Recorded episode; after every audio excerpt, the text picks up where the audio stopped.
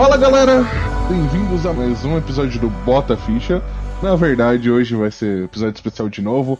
Hoje vai ser mais um episódio da expectativa ao lançamento. Hoje vamos falar de Assassin's Creed Valhalla. Eu sou o Robert e Borodin. Eu sou o Cris e hoje as minhas expectativas vão estar baseadas em vocês. Nossa!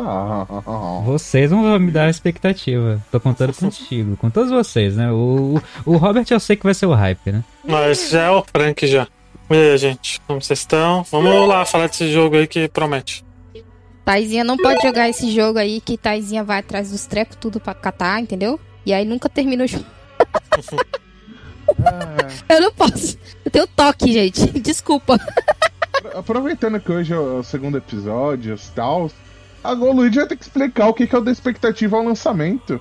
Talvez eu deixe na mão do Luigi. Será que ele tem força vital suficiente pra isso ainda? Vamos lá. Bom, o Expectativa à Realidade é um podcast especial que a gente faz aqui no Bota Ficha, onde a gente faz dois blocos. A gente faz um primeiro bloco onde a gente tá falando das expectativas do jogo, obviamente. E depois a realidade, que é quando a gente joga e faz uma segunda parte, se bateu com as expectativas ou não. Realidade não, pô, do lançamento, caralho. Era, é, do lançamento. desculpa. Expectativa ao lançamento. Isso. Bem, bem, bem, bem, bem, bem. Da outra vez o Chris começou, então deixa ele começar de novo, né? Porque tem que ser cuzão. Poxa, Espero de Assassin's Creed. eu acabei de falar. Ai, não sei. É. Combate que lembra Dark Souls, mas não é, então pode lembrar meio que um For Honor, talvez. Ah, eu acho que eu vou ser um viking que vai construir uma aldeia, vai ajudar a construir e. É isso? Eu vou lutar contra o Alfredo lá? Não sei, não sei de muita coisa mesmo. Tipo. Alfredo. Então, é o Alfred, né? O King Alfred. Qual que era o. É aquele mesmo rei que tem nas crônicas saxônicas. sax- Arthur. Do Bernard Cornwall. É o Arthur. Não é o Arthur? Não, não, não do Arthur. A do que é o Uhtred, o, o protagonista. Ai, sei lá, vocês estão pedindo demais de mim. Não me lembro das, das aulas de história, entendeu? tá escrito aqui que é Alfredo mesmo. Rei Alfredo. Olha aí, ó. Que nome merda, né? Fala aí, gente. Vocês estão acompanhando mais? Porque faz muito tempo que eu não jogo Assassin's Creed. Meu último Assassin's Creed que eu joguei de verdade foi o 2. Então, sabe, eu tô meio desatualizado. Só um pouco. Dois. Nossa, Deus. Pra mim vai ser um. Assassin's Creed Odyssey de Vicky. Vai ser isso. Acho que eles não vão mudar muita coisa, não. Fórmula do sucesso tá aí, eles não vão mudar. Não vão mudar. O que, pra mim, essa é uma, uma expectativa que eu tenho que. Eu queria que mudasse, mas já tá quase na falta de expectativa, assim, que é.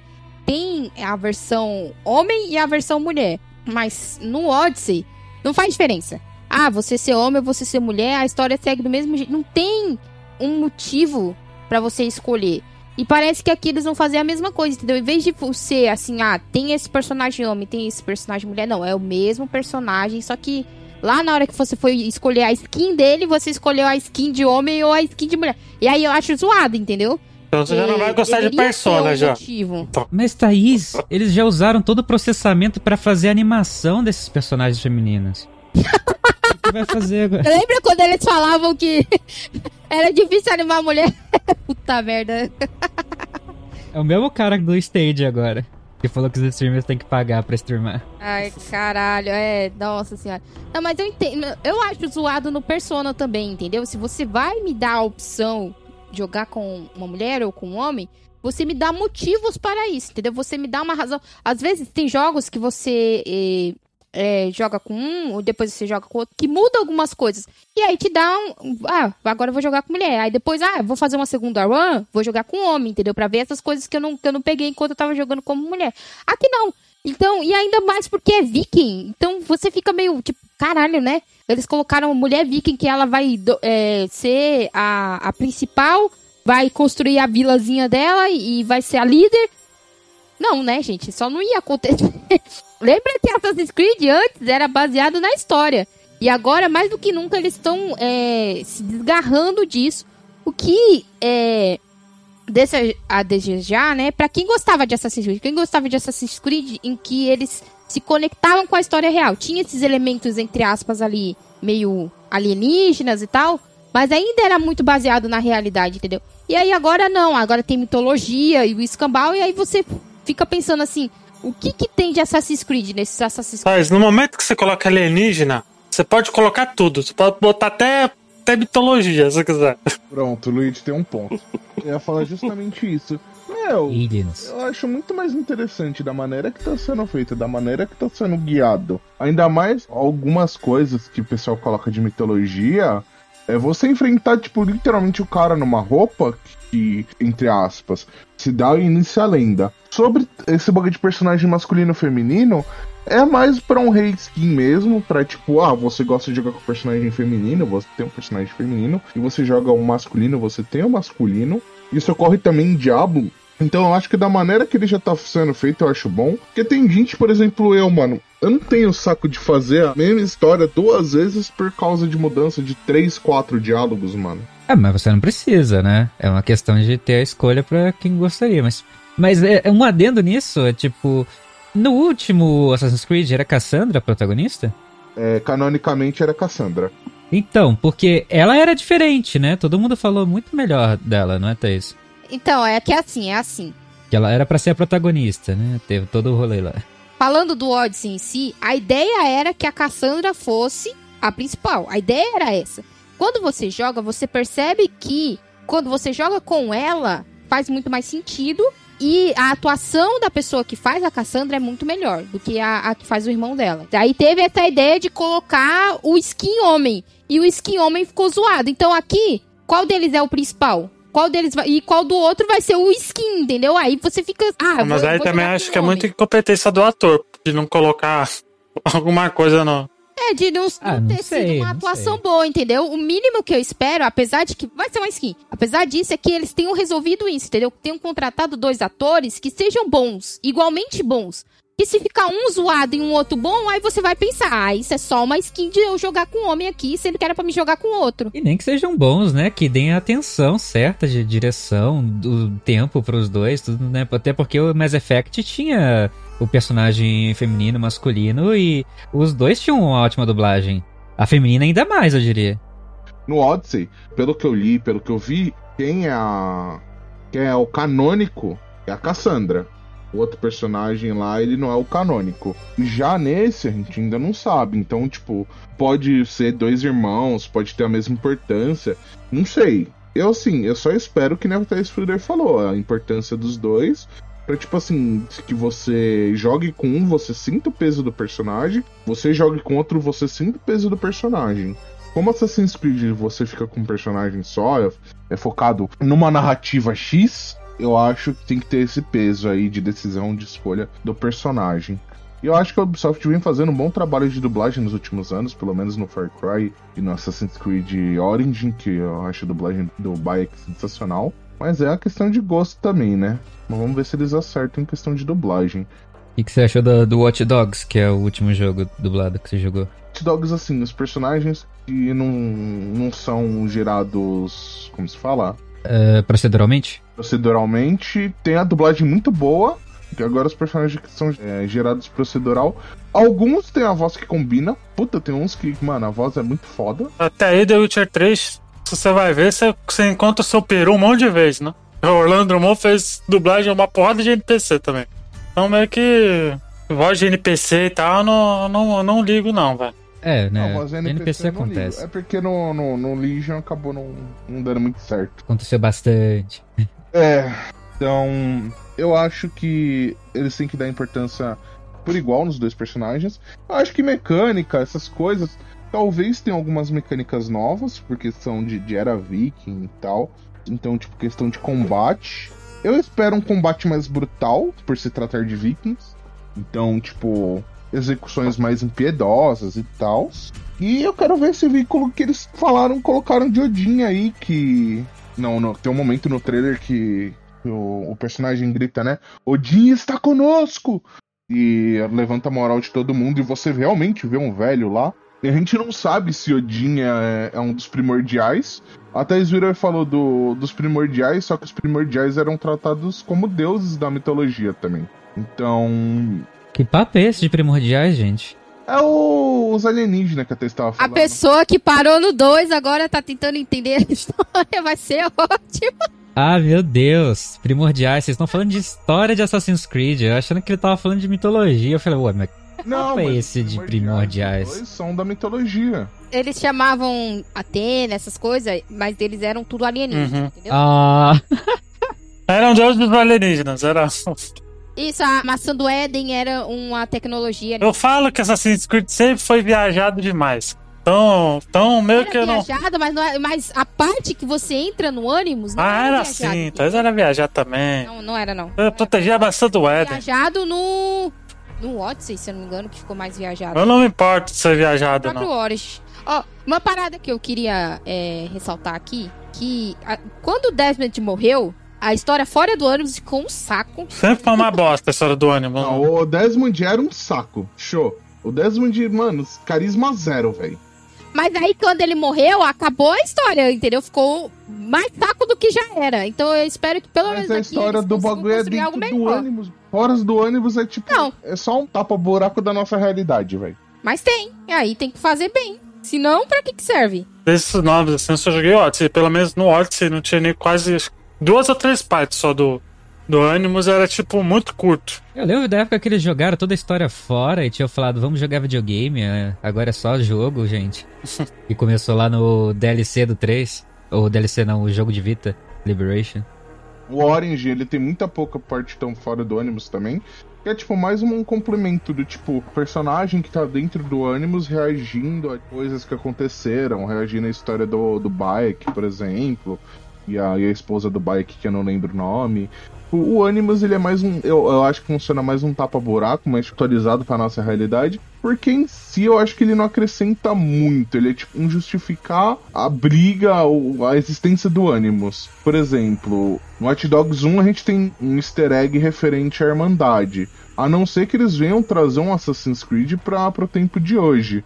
Mas aí eu já não sei. Eu já não consigo. Mas era. A versão do Desmond era Assassin's Creed nos dias de hoje, que ele tinha que impedir o fim do mundo, não era isso? Era, mas tipo, era muito assim, tipo, mano, era muito chato as partes com Desmond, mano.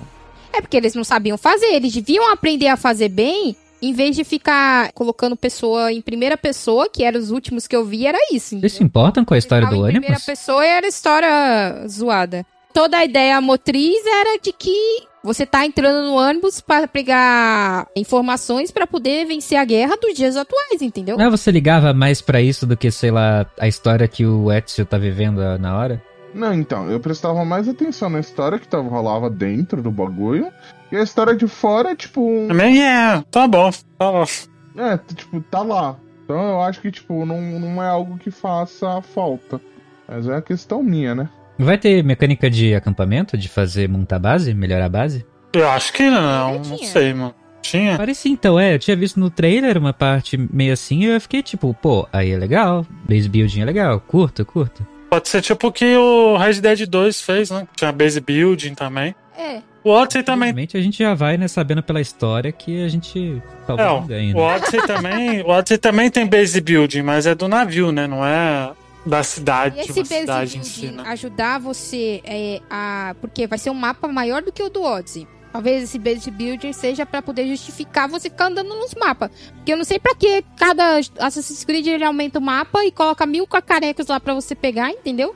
Só fica cansativo a porra do jogo. No Odyssey, no Orange, eles reduziram isso daí. Eles vieram reduzindo esse bagulho desses bônusinhos chatos de ficar buscando pelo mapa. É um ou outro que você faz pra melhorar e só.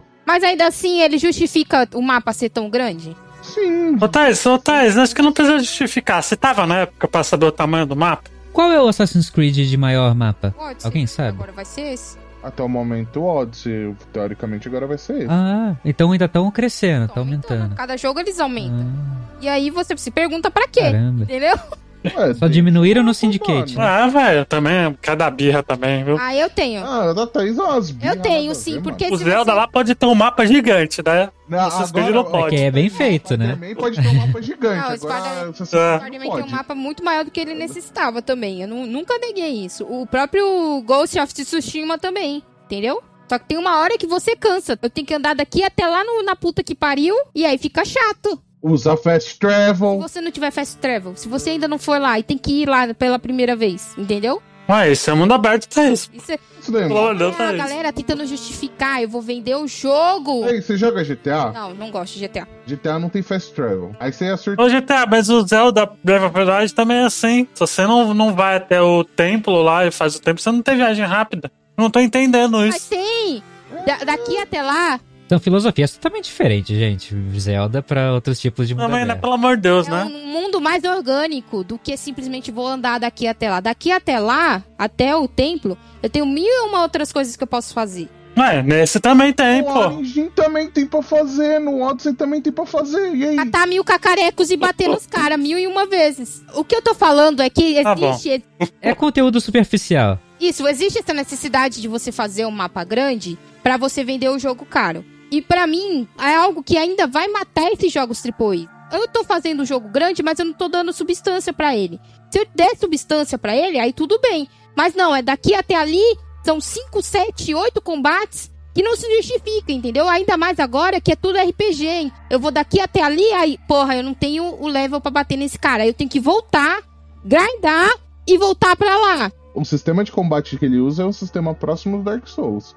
Se você quiser, você consegue, acho que no Origin você consegue travar o nível pra você não subir de level. E aí? Eu entendo a preocupação da Thaís, realmente, de ter um jogo inflado, grande. Ah, mas essa é todo, todo mundo faz isso, gente, também. Poxa, em 2020, né? Em 2015 já tava chato, que um dos poucos jogos que conseguiu fazer direito foi, sei lá, Witcher, e aí teve o Zelda, os dois fazendo de jeitos diferentes, mas a maior parte é Porque tudo igual. Não tinha necessidade do mapa gigante, muito menos Zelda. Qual que é a justificativa? Zelda Mesma- tinha. a mesma coisa Zelda vocês tinha. estão Não, a- o lance Ah, é... lá todos Zelda tem. tem. Não, não, não. A parte do Não, continente de tem. Witcher é que ele tá recheado, ele tá realmente cheio de conteúdo narrativo de ponta dentro dele nas sidequests. E aí ele tem conteúdo pra encher aquele mundo. Isso não é, não é o problema de. porra, e de um lado pro outro. Zelda é a mesma coisa. Você vai de um lado pro outro matando bicho. E aí? Qual a justificativa? O que eu tô falando não é, ai, o mundo é gigante, tem que acabar com o mundo gigante. Não é. Se você não tem como fazer um bom mundo gigante, um bom mundo com conteúdo, cheio de conteúdo relevante, então não aumenta só por aumentar, só pra falar que é um mapa maior. Entendeu? E geralmente é, é uma fama de jogo da Ubisoft. A porra do mapa grande de Assassin's Creed é pra representar o tamanho do lugar que você tá, mano. Você tá, você tá na Grécia. Você quer, um, você quer ter acesso a uma cidade, beleza. Agora você vai falar que é um pra um. Pra um não é. Ah. Não é um pra um, mano. Se fosse um pra um, você ia demorar É. três dias pra você passar de uma cidade Então. pra As reconstruções que eles fazem são muito boas, entendeu? Não vamos negar isso. Exato. Sempre vai ter. É algo que eles fazem muito bem. Mas aí você tem que parar pra analisar. É a mesma coisa que a gente sempre discute sobre Red Dead Redemption 2. Existe a necessidade de você ver o Arthur Morgan abrir o negócio e pegar o negócio um por um. Aí existe essa necessidade de eu fazer um mapa maior do que o do, o do Odyssey já é gigante. Podia se ficar do tamanho do do Odyssey. Não, mas não, eu vou fazer maior, por quê? E aí o que, que eles vão colocar nesse mapa? Porque eu sei que, ah, você vai fazer a sua casinha, sua vila. Você vai andar de barco, porque vi que andava de barco. Aí você vai ter que invadir lugares, porque vi que fazia isso, entendeu? O mínimo que eu espero é que você vá pra lugares e invada lugares. É o que eu tô esperando Então, também. o mínimo. Então você tem isso. Mas no meio de tudo isso, eu vou colocar inimigos com level e roupa pra você pegar. Existia mesmo essa necessidade? Eu não sei. A gente não jogou ainda pra saber. Eu espero que com o Odyssey eles tenham aprendido a balancear melhor o jogo e a balancear essa travessia que você vai ter que fazer. E não ficar só eu vou daqui até ali e aí eu tenho que arranjar, acho que era no Origin, você colocava o cavalo pra ir automático, entendeu? Nas ruas. Porque eles sabiam que o negócio era tão grande que você tinha que andar tanto, que você falava, ah, vai daqui até ali, bota o, cara no cavalo e vai automático, entendeu? Então, porra, É, no, no Origin tem isso. É muito bom. No Odyssey também tem. Muito bom. No Watch Dogs Legion também tem. É a melhor Exato. coisa, mano. Tá tendo bastante jogo agora. é porque eles sabem que o caminho é grande e às vezes, ah, eu vou deixar aqui, vou deixar ele automático, vou ali beber uma água, aí eu volto, aí ele chegou lá, entendeu? Bom, eu não vejo problema de ser assim, pra falar a verdade. Então, Vamos dois, eu também não vejo problema. normalmente quando é jogo assim, mundão aberto assim, eu vou e exploro mesmo. Não me importo, não. Porque no Origins você conseguia. O mundo era bem vivo. Você via a interação dos NPCs. Você passava por alguns NPCs, tinha NPC citando poema. Eu achei muito interessante isso. Então, tipo, eu não tenho do que reclamar, não. Ah, pra mim só vai valer se for um conteúdo relevante, se for um bom conteúdo. Então não sei. Se for só coisa genérica espalhada, mundo de loot. É, e outra, outra coisa Né. também que jogando esses últimos eu notei é que o parkour ficou muito esquisito. Você vai tentar fazer alguma coisa e parece que o jogo não, não entende o que você quer fazer. Ah, eu vou pular aqui e ele pula 3, 4 pra frente. E você fica tipo, não, filho, não era isso que eu queria fazer. eu não sei se eles estão colocando o negócio que tem nos novos Tomb Raiders, que é do pulo quase entre aspas, automático. Se eles corrigem o pulo no meio do caminho também. Porque fica muito bizarro e parece que o boneco não tá respondendo o que você quer que ele faça na hora que ele faz o parkour. Então é outra coisa que eu também queria que eles resolvessem aí. Outra coisa que eu acho que eu vou me frustrar um pouco é essa droga de interface que você tem que segurar o botão pra confirmar. Desde Destiny. Vai ter isso, tenho Pra né? certeza. Sempre Puta tem que nesses pariu, jogos pra quê, agora. né? Nunca sei o que, que, eu, tô- que, que, que eu vou apertar agora. Tudo que eu aperto tem que segurar. Mas também é muito mimimi, né, gente? Tá merda também. Caraca. Você tá merecendo surra, velho. Combinado também, né? É que eu tô só saindo de Watch Dogs. Watch Dogs é botão demais, é botão demais. No Batman Arkham. O último Arkham que teve. Pra você dirigir o carro, pra você dar ré, tinha que apertar no quadrado. E ficava tipo, cara, bom, ninguém aperta a porra do quadrado pra dar ré no carro, entendeu? Que porra de botão é esse? Aí tem essas putaria também de que. No Play 1 você apertava. Ah, não, não, não, não, não, não, não, não, não, não, não. Eu ia falar isso agora. O tapa na cara vem O como? gatilho Ah, Isso, entendeu? Tem dois Ah. gatilhos e você usa um pra acelerar e um pra dar ré. Então, o mínimo que eu espero é que as pessoas saibam disso, entendeu? Você dá o controle de um jogo de corrida pra qualquer pessoa que nunca jogou na vida, o que, que ela vai fazer? Ela vai apertar o gatilho pra acelerar e o outro pra dar ré. É automático. Aí a pessoa vai lá e coloca outro botão. E essa putaria também, se eu tô apertando o negócio, é porque eu quero apertar você o pode negócio. remapear o Pode controle. não. Você pode, Pode remapear o controle. Por que você não remapeia? Nem sempre, hein? Nem todos os jogos dão isso. Nem todos os jogos. Nem, nem todos os jogos dão tanto de acessibilidade que é necessário pra que outras pessoas. PC dá, hein? Pra Nem PC todos os jogos deixam nem mudar o idioma. Meu filho, eu não tenho PC, eu tenho PS4. Então eles que se virem pra me dar É acessibilidade. por, isso, é por isso que eu falo que PC é superior. Ah, PC, a pessoa tem PC e Uh. tem joguinho Oh, de quê? Na Steam? Posso saber de que joguinho que você tem, senhor Robert? Aí ficou até calado aí, ó. Aí, ó. Tapa na cara também vem, tá?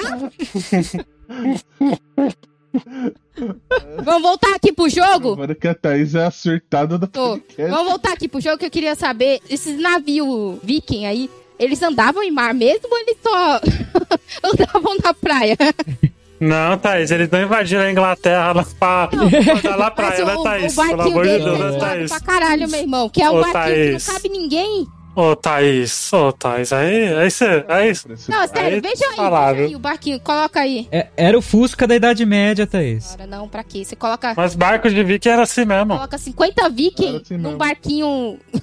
num barquinho fuleiro, puta merda. Por que, que você acha que ele já chegava destruindo tudo, Thaís? Eles estavam muito putos lá. Três semanas naquela parada. Pra quê? Não, mas uma coisa cê- a gente vai ter sempre agora em Assassin's Creed depois de Black Flag, que, era o, que são os barcos. Não tive Assassin's Creed com barco, não é Assassin's Depois do Creed. 3, né? Ah, é verdade, depois do 3. Três. É o 3 que começou. Aí depois veio o Rogue Mas com... O 3 foi só uma partezinha. Não, aí a galera... Rogue não, veio Black É, aí veio... Não, o Rogue também não tinha, não? O Rogue também Rogue tinha. veio depois de Syndicate ainda. Ou depois de Syndicate não, acho que depois do Unity. Vezes é muito jogo. É, o Rogue foi junto com o Unity, na verdade. Só que foi só pra Xbox e pra PS3 na época. Aí depois lançaram pra PC. Bem depois, mas sim. Eu acho a mecânica dos barcos muito boa. Eu espero um combate em água de novo, aqueles combate do Como é que vai ter combate? flag que você É os Queen Bônus que a gente vai ter. Como é né? que vai ter combate em barco? Alguém me explica? Porque o, o barco é tipo uma prancha. Aquela porra daquele barco lá, ele é tipo a porra de um ariete, Thaís. Vai ficar batendo um barco no outro. Vamos bater de frente. Ficar batendo um barco no. Ah, que excelente. Que ex- Na lateral, você vai chegar na lateral com tudo. E aí o pessoal vai subindo no barco do outro matando. Será? Exato, o Viking não usa, não usa canhão não, Thaís, é só na... Ah, que flecha? Só na machadada. Fechada. Ah, machadinha. Então, um bagulho que eu quero nesse Assassin's Creed é umas execuções mais brutais, mano, devido a as armas que os vikings usavam e tal. Eu acho que, que você não vai ter, sabia? Porque no próprio trailer. Lembrando da série Vikings, eu já vou estar de boa. É, os vikings, eles invadiam, pilhavam e tudo. Aí no trailer, eles mostram os vikings parando de matar e passam uma, uma mulher com uma criancinha. E você fica tipo, não, cara, não, isso não eram os vikings, porra.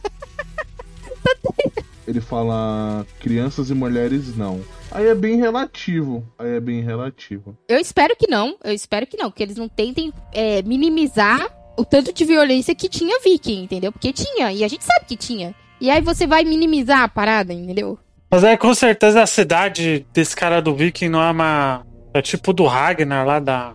Dos Vikings, tá ligado? erro tipo Ragnar mesmo. É, porque vai ser aí tipo, ah, a gente é mal, mas nem tanto, tá ligado? Ser meio essa Porque, pegada aí. Por exemplo, no Legion, eles já colocaram um bagulho mais pesado, que foi questão de tortura. Eu acho que é a primeira vez que a Ubisoft coloca esse tipo de coisa no jogo, né? Então, tipo, a gente acha a mão, a gente vê sangue no lugar. Encontrar gente carbonizada. Exatamente, corpo largado. É. A missão que, tipo, você acha, tipo, uns corpos que você tem que reconhecer. Eu acho que eles, eles podem colocar aí esse, esse. No caso, acho que o nosso personagem vai ser um Earl. Pelo que deixa a entender, ele é um Earl. O Earl seria tipo um, um conde, um É um conde, né? É, Duke. É. Essas coisas aí. E aí, tipo, se a ideia dele for de, tipo, não maltratar mulheres e crianças, então, tipo, a ideia é dele. Aí tem que ver como que a história vai desenrolar e coisa do tipo. A gente tem que ver o personagem. Por exemplo, se você vê o Bayek, o Bayek, ele era muito correto. Ele era extremamente correto. É claro que se no roteiro tudo estiver bonitinho explicado, também foi uma coisa mandada pra diminuir a violência, né? o roteiro não veio do nada, não veio que, ah, ele, esse personagem sempre existiu. Ó, assim. pouco, poucos de gameplay que eu vi em live e tal, o bagulho tá sinistro, de, tá violento pra caramba, mano. Tá Então. bem violenta? É o mínimo que Tá. eu E a espero, ação né? tá maneira? Tá bem fluido?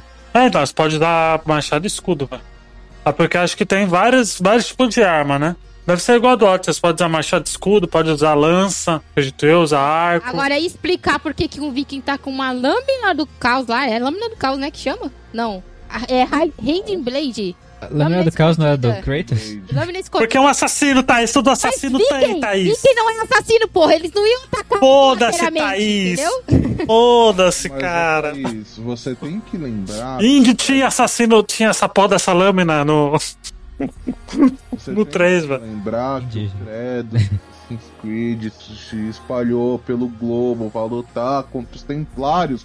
Porra, que os templários vêm desde a época dos Sim, egípcios, sim, mano. eu entendo isso, entendeu? Mas aí você chega pra um viking e fala assim, entra aqui na nossa, no nosso culto, E os ET estão do lado de Vai uma quem? explicação. entra no nosso culto e toma essa, essa arma aqui, que é pra você atacar sorrateiramente. Aí o cara não vai usar. não- eu espero que não. Eu espero que você use ela em combate em qualquer momento, entendeu? Não só, ah, vamos fazer aqui e vamos ficar sorrateiramente indo nos cantos. Mas você pode. Você pode tanto no furtivo quanto na, na porradaria. Tá errado. Caralho, a Raiden Blade, ela não, ela não é mais uma lâmina de assassinato desde o Assassin's Creed 1. No 2, o Ezio já usava ela pra lutar.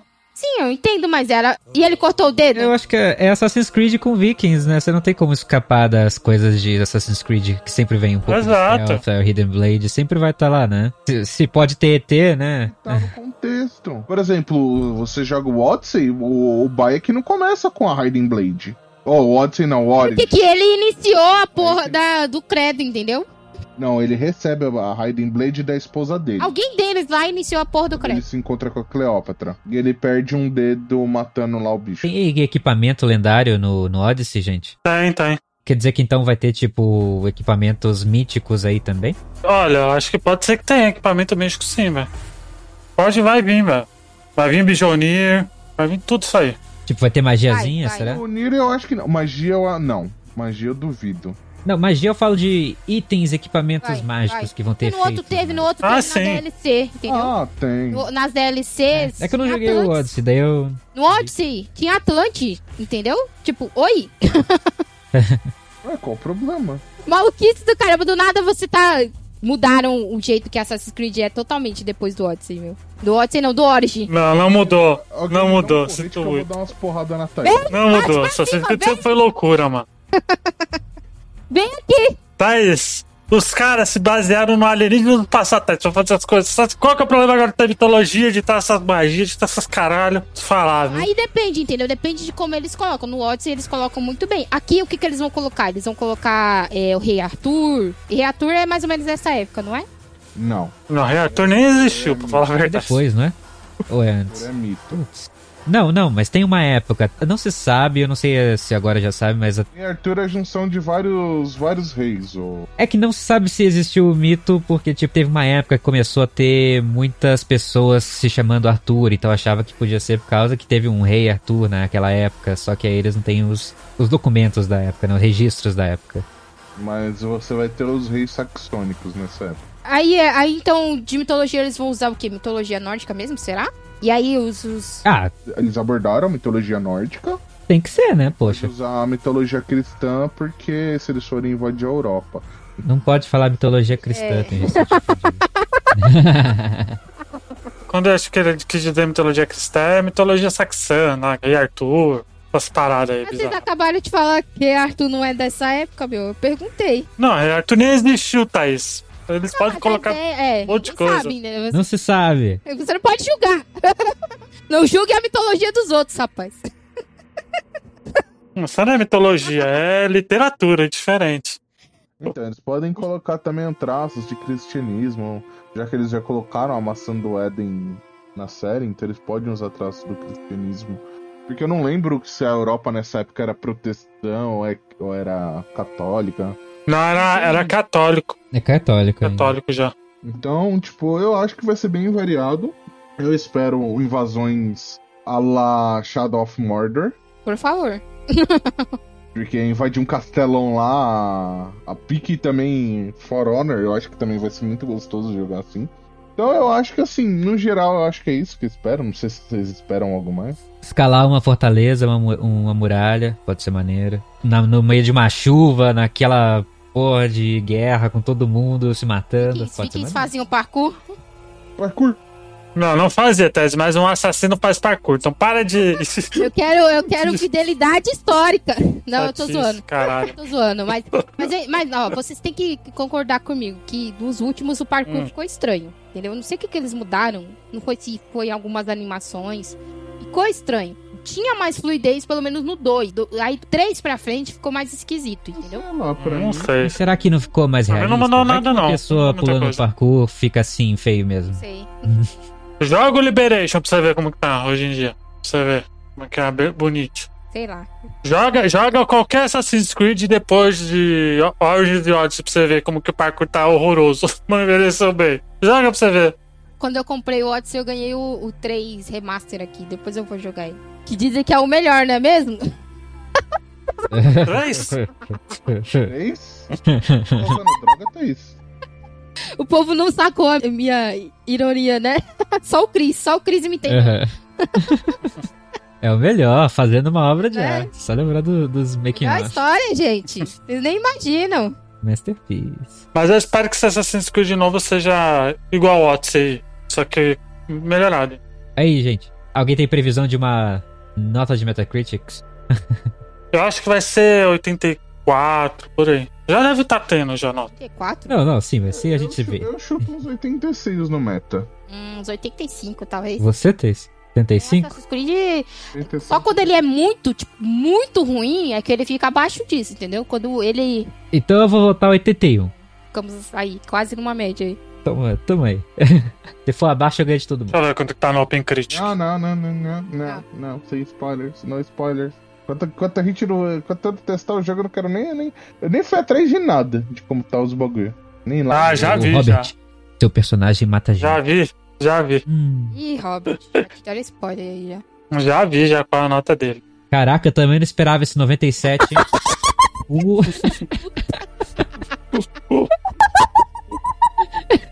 Eu juro que se eu jogar esse jogo hoje e essa porra tiver em 97, mano, eu vou aí te dar uma surra, velho. eu não vi, eu não vi. Eu vou Só dar uma falei. surra de mangueira, velho. Não, era. O nível da zoeira tá mais de Ui, 8 ui. mil aqui no spoiler. Melhor tu terminar. Mas ele tá com uma boa. Ele tá com uma boa nota, não tá com uma nota ruim, não. Tá honesto, né? Como sempre. Assassin's Creed sempre foi uma franquia que sempre foi honesta, assim. Coisa É, vira e mexe eles dão uma tropeçada, mas é normal. Tropeçaram no, no 3 e no Unity. O É. Unity porque é muito bugado e por causa que aquela historinha de Romeu e Julieta, a melação desgraçada. Não, o Unity, não só o Unity, teve aquele outro lá que era, que era dois irmãos também. É, o Syndicate foi mais de Não, boa. a, galera, a galera fala muito mal desse Syndicate, gente. Não, mas esse é o Syndicate que eu falei. Vai jogar Syndicate hoje em dia pra você ver A como galera tá. fala muito. É que o Syndicate foi o último daquela leva de Assassin's Creed, só que ele também foi o que deu uma diminuída depois do Unity. Ficou mais compacto. Mas é. Falando, eu nem joguei. É, acho que é isso. Acho que não tem mais muito o que a gente falar, além do, do meu ódio pela Thaís, eu agora não vou mais emprestar. Thaís, só quer- Seasons. como é que fala? Como é que a galera fala? Como que os jovens. Eu, eu tô ficando velha já, tô perdendo a memória, gente. Hello, fellow kids. Fidelidade histórica, entendeu? Você não pode me julgar porque eu queria fidelidade histórica. Vocês julgando aí as minhas mitologias, entendeu? Ah, Thaís, onde tá a fidelidade histórica em Ghost of Tsushima? Tem, entendeu? A, a, a- tem num, num lado da, da ilha tem neve e do outro tem flores. Você cruza a- a- uma, uma passarela assim cheia de neve, entendeu? Olha a fidelidade histórica aí. Hipocrisia. Ah, Pô, Thaís, é, eu acho que tá meio errado o Ghost of Tsushima, porque eu vi Ghost of Tsushima, vi Naruto e tem uma diferença entre os dois. O cara usa, usa espada samurai quando na época em que ainda nem existia espada samurai. Ai, puta merda. Ah, inovou, inovou. Começou em algum lugar. Dá uma sossegada aí, vai. Porra. Cadê o Luigi? Tá bom, terminei, terminei. Cacete. Hum. Bem, eu acho que é isso. Acho que não tem mais muito o que a gente esperar. Eu acho que o... questão de combate, questão de. De mecânica, eu acho que vai mudar muita pouca coisa. Que deve ser algum, incrementado alguma coisa nova referente ao- aos vikings. Eu espero gostar, é porque faz tempo que eu não vejo combate, não, não jogo na minha mão combate Assassin's Creed. Eu acho que na última vez parecia mais Dark Souls, não sei como tá agora. Lembra um pouco de Dark Souls, é um bug que eu gostei no combate, porque o combate do Assassin's, Assassin's Creed antigo era fácil demais. E repetitivo. Ah, competitivo. Esse daí não, você tem que variar nas estratégias, ainda mais pelo menos no Orange, quando chegavam os inimigos Elite, que eu não lembro o nome, que era foda para um cacete, que eu tomei uma surra dos infernos. Eu acho que assim, essa variedade de combate foi algo que eles fizeram para renovar a franquia. E deve ter alguma coisa, uma mecânica ou outra de, diferente aí, já que os escudos vikings eram descartáveis. Vai ter online? Não sei, o Watch Dogs eu não sabia que ia ter online, vai ter online agora em dezembro, né? Chegando. Legion? É. É, quando a gente abriu o jogo, a gente já descobriu que ia ter online, né? Sim, sim, é que é, eu não sabia antes que ia ter.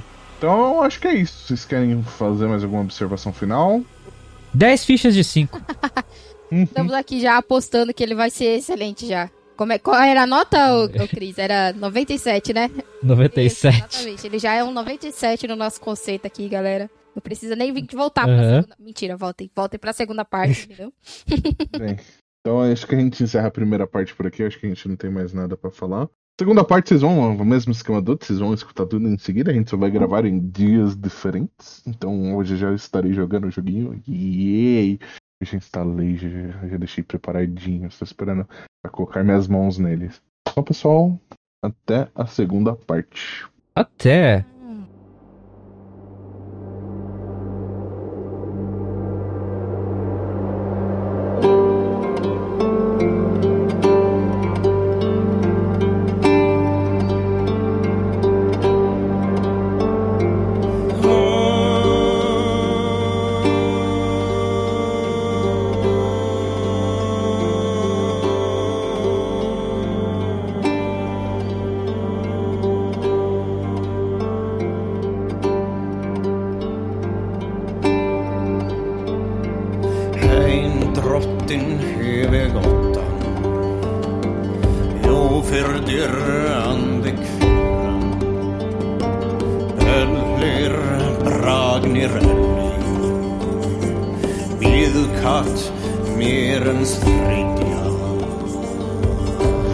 Fala galera, agora vamos para a parte 2 da expectativa ao lançamento.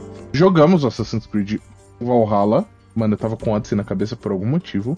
E agora a gente vai falar nossa opinião, o que a gente achou do jogo. Cris, eu vou falar pra você que você que comece, né? Sempre eu, né? Claro. Bem, eu tenho jogado até agora, joguei 10 horas, não é muito, né, pro Assassin's Creed. E, mano, Ubisoft, né, pô, mandar o Assassin's Creed de uma, duas semanas depois de Watch Dogs é foda, hein? Mas o jogo tem me surpreendido, tá, tá bem maneiro. Ele tem umas coisas de Dragon Age Inquisition, de montar acampamento, que eu achei bem legal e tô curtindo o combate. O combate dele é bem bacana.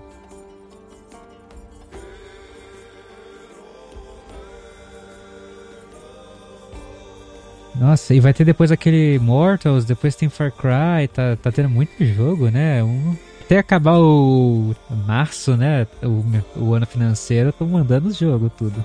Sim, sim. Assim, não, não é que eu ache ruim, né?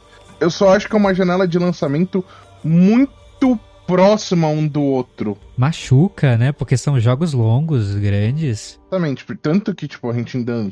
Vocês estão escutando esse podcast, a gente prometeu o review do, do Legion. Eu devo estar com umas 20 horas no Legion. Tive que parar o Legion pra jogar o, o Odyssey. O Odyssey não, Valhalla. Não, não que esteja reclamando, tá, gente? Pelo contrário, não estou reclamando. O jogo tá sensacional, o jogo tá delicioso. Não, que isso, cara. É, levar tempo para fazer o review, né? E você precisa jogar os dois jogos grandes, né? Acontece, dá dessas. E exatamente. E, os, e o pessoal tem que lembrar que os nossos reviews são completos. Não é tipo, ah, joguei 5 horas, eu vou escrever um review. Não, a gente zera o jogo, ou no caso de jogo multiplayer, a gente joga umas 10, 15 horas aí, pra falar ah, as features e tal. Porque multiplayer só vai ter multiplayer. E quando é a primeira ah, impressão, nada. a gente avisa que é a primeira impressão. Tipo agora, né? São basicamente nossas primeiras impressões. Exatamente. Então, o Valhalla me impressionou bastante. Impressionou no quê? No que, que foi a coisa que ele mais te impressionou de cara, Robert? Na imersão. Imersão? Cenário, questão de, de falas, questão de comportamento dos personagens. Na imersão ele me impressionou. Muito, muito, muito, muito, muito. Achei o jogo muito imersivo, mano. Muito gostoso, velho. Fazia tempo que eu não, que eu não olhava para um jogo e falava, mano, que bonito. Isso foi uma coisa que eu tive. Nossa, eu não sei. A Ubisoft deu um jeito nas texturas desse jogo porque esse jogo tá muito bonito. O jogo tá lindo. Talvez o jogo mais bonito que eu rodei no meu PC até hoje. Sei que eu joguei Control e tal e tudo mais, tô jogando sem Ray Tracing e tal, mas as texturas é tudo muito nítido, é tudo muito bonito lá na Noruega, acho que é na Noruega, onde que é que a gente começa? É, é, é lindo demais aquele lugar. É, eles falam, acho que é Noruega, não é? É Norway, é que eu tô jogando em, em, inglês. Somos dois, eu ainda não vi a dublagem em português, eu ainda não vi a dublagem da, da personagem feminina ainda. Quem deve ter te perguntando, ah, mas vocês vão ver, a gente vai jogar. Na hora que eu for fazer o review, porque os reviews são minha responsabilidade, eu vou jogar em português, eu vou falar se a dublagem tá boa até eu conseguir zerar, porque eu tô, eu tô literalmente destrinchando o jogo. Eu enfrentei lá um, um chefe lá, um subchefe tal. Que maluco! Eu tomei sabor. Aquele primeiro? Colo... Tipo, aquele guerreiro Não, exilado? Opcional, opcional. Então, opcional? É um opcional. que até dois um... martelos? Acho que é aquele spoilers, que ele fala que ele servia a Ragnar. Exato, uhum. Esse? Sim, sim. Oh, forte. Forte, forte. Forte, foi uma luta maneira. eu ainda não derrotei ele, eu ainda tô. Vou ter que upar meus itens, porque, mano, quase eu não dou dano, ele me deu muito dano. Quanto de poder você tá? Eu tô usando o do urso. Não, de poder. Você tem nível de poder, né? Ah, 19. 19? Eu tô em 20, 26, 27, por aí. Não tá tão longe não. Mas eu foquei tudo no urso. Mas bem. O pessoal que assiste a série Vikings vai ver algumas referências, então, que nem eu falei aqui, Ragnar, ele é citado, Ragnar Lothbrok. O rei Ragnar, né? Citados, o rei Ragnar, é, os filhos dele são citados. Eu acho que, tipo, pra quem curte, eu acho que não vai faltar... O jogo não vai deixar a desejar, saca? Eu acho que o jogo ficou muito bem feito, tipo, pelo menos do, do início, assim. A história tá muito bem contada. Os personagens têm um carisma incrível incrível. O Sigurd é muito bom. O Sigurd é muito legal. Nossa, o Sigurd é foda pra caralho. O, os dois assassinos que aparecem, mano, Mano, mano, o Chris tá ligado, velho. Quando. Eu acho que era quase meia-noite, uma da madrugada. O Robert é eufórico. Quando eu vi, eu eufórico, eu parecia uma criança. Porque o que acontece? Os, os dois assassinos que aparecem no jogo é bem no início, gente. Então, tipo, não é muito. Oh, estamos falando do meio pro final do game. Não, é tipo coisa de duas horas de game, dependendo o tanto que você. Faz parte da introdução. Exatamente, faz parte da introdução. Aparece dois assassinos da Ordem é, com, com Sigurd, mano. E tipo, mano, o carisma dos dois assassinos é de cair o queixo. O aprendiz nem tanto. Mas o mentor, mano, você olha assim você fala. Caralho! É, o aprendiz pra mim fala muito, mas não fala nada, sabe? O aprendiz, ele é aquele. Não sabe ser salgado, não sabe ser sem sal. Pois é. Agora, ó, o mentor. O pior é que eu acho que esse mentor aparece no Assassins 1 ou 2, viu? E as roupas que, que esses assassinos utilizam é do clássico do 1, tá, gente? Só que elas são mais harmonizadas. Então é meio que uma armadura já. Lembra um pouco do 2. Mas esteticamente ela lembra Assassin's Creed 1. Aí, tipo, eles não dão muito detalhe da ordem. Mas, tipo, pra quem curte a série que nem eu curto, mano. Vocês vão ficar eufóricos, vocês vão gritar, vocês vão berrar. Eu tô falando pra vocês o que a cena ocorre, mas o que a cena transmite, velho. É, é, é- Eu não sei, sei, mano. do que o Robert tá dizendo, não sei do que ele tá falando, não senti nada disso. É porque eu já sou fã da série de longa data, né, velho? É, tem isso. Convenhamos. Eu já venho, eu jogo Assassin's Creed desde que o primeiro lançou pra PC e tal. Na, na, na época que eu não tinha dinheiro, então vocês já sabem como. Teu favorito é o Unity, né? Bom deixar aqui claro pra todo mundo saber. O que Seu Assassin's Creed favorito. Você tá, tá querendo apanhar hoje? Foi impressão minha. Não, Não é que o. Unity seja ruim depois das correções. Só que a história dele não é uma das melhores. O, o protagonista eu acho que hum, falta muito carisma. O sistema multiplayer dele foi legal, mas né. E um detalhe, pessoal, a gente só pega a Hiding Blade lá, tipo, depois de uns 40, 50 minutos de jogo.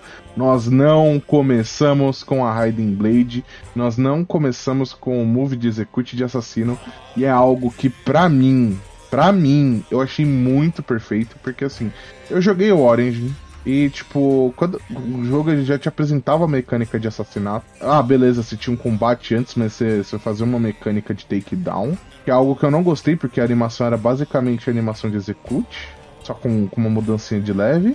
E esse não. Esse jogo ele, ele só vai te entregar a arma mais pra frente.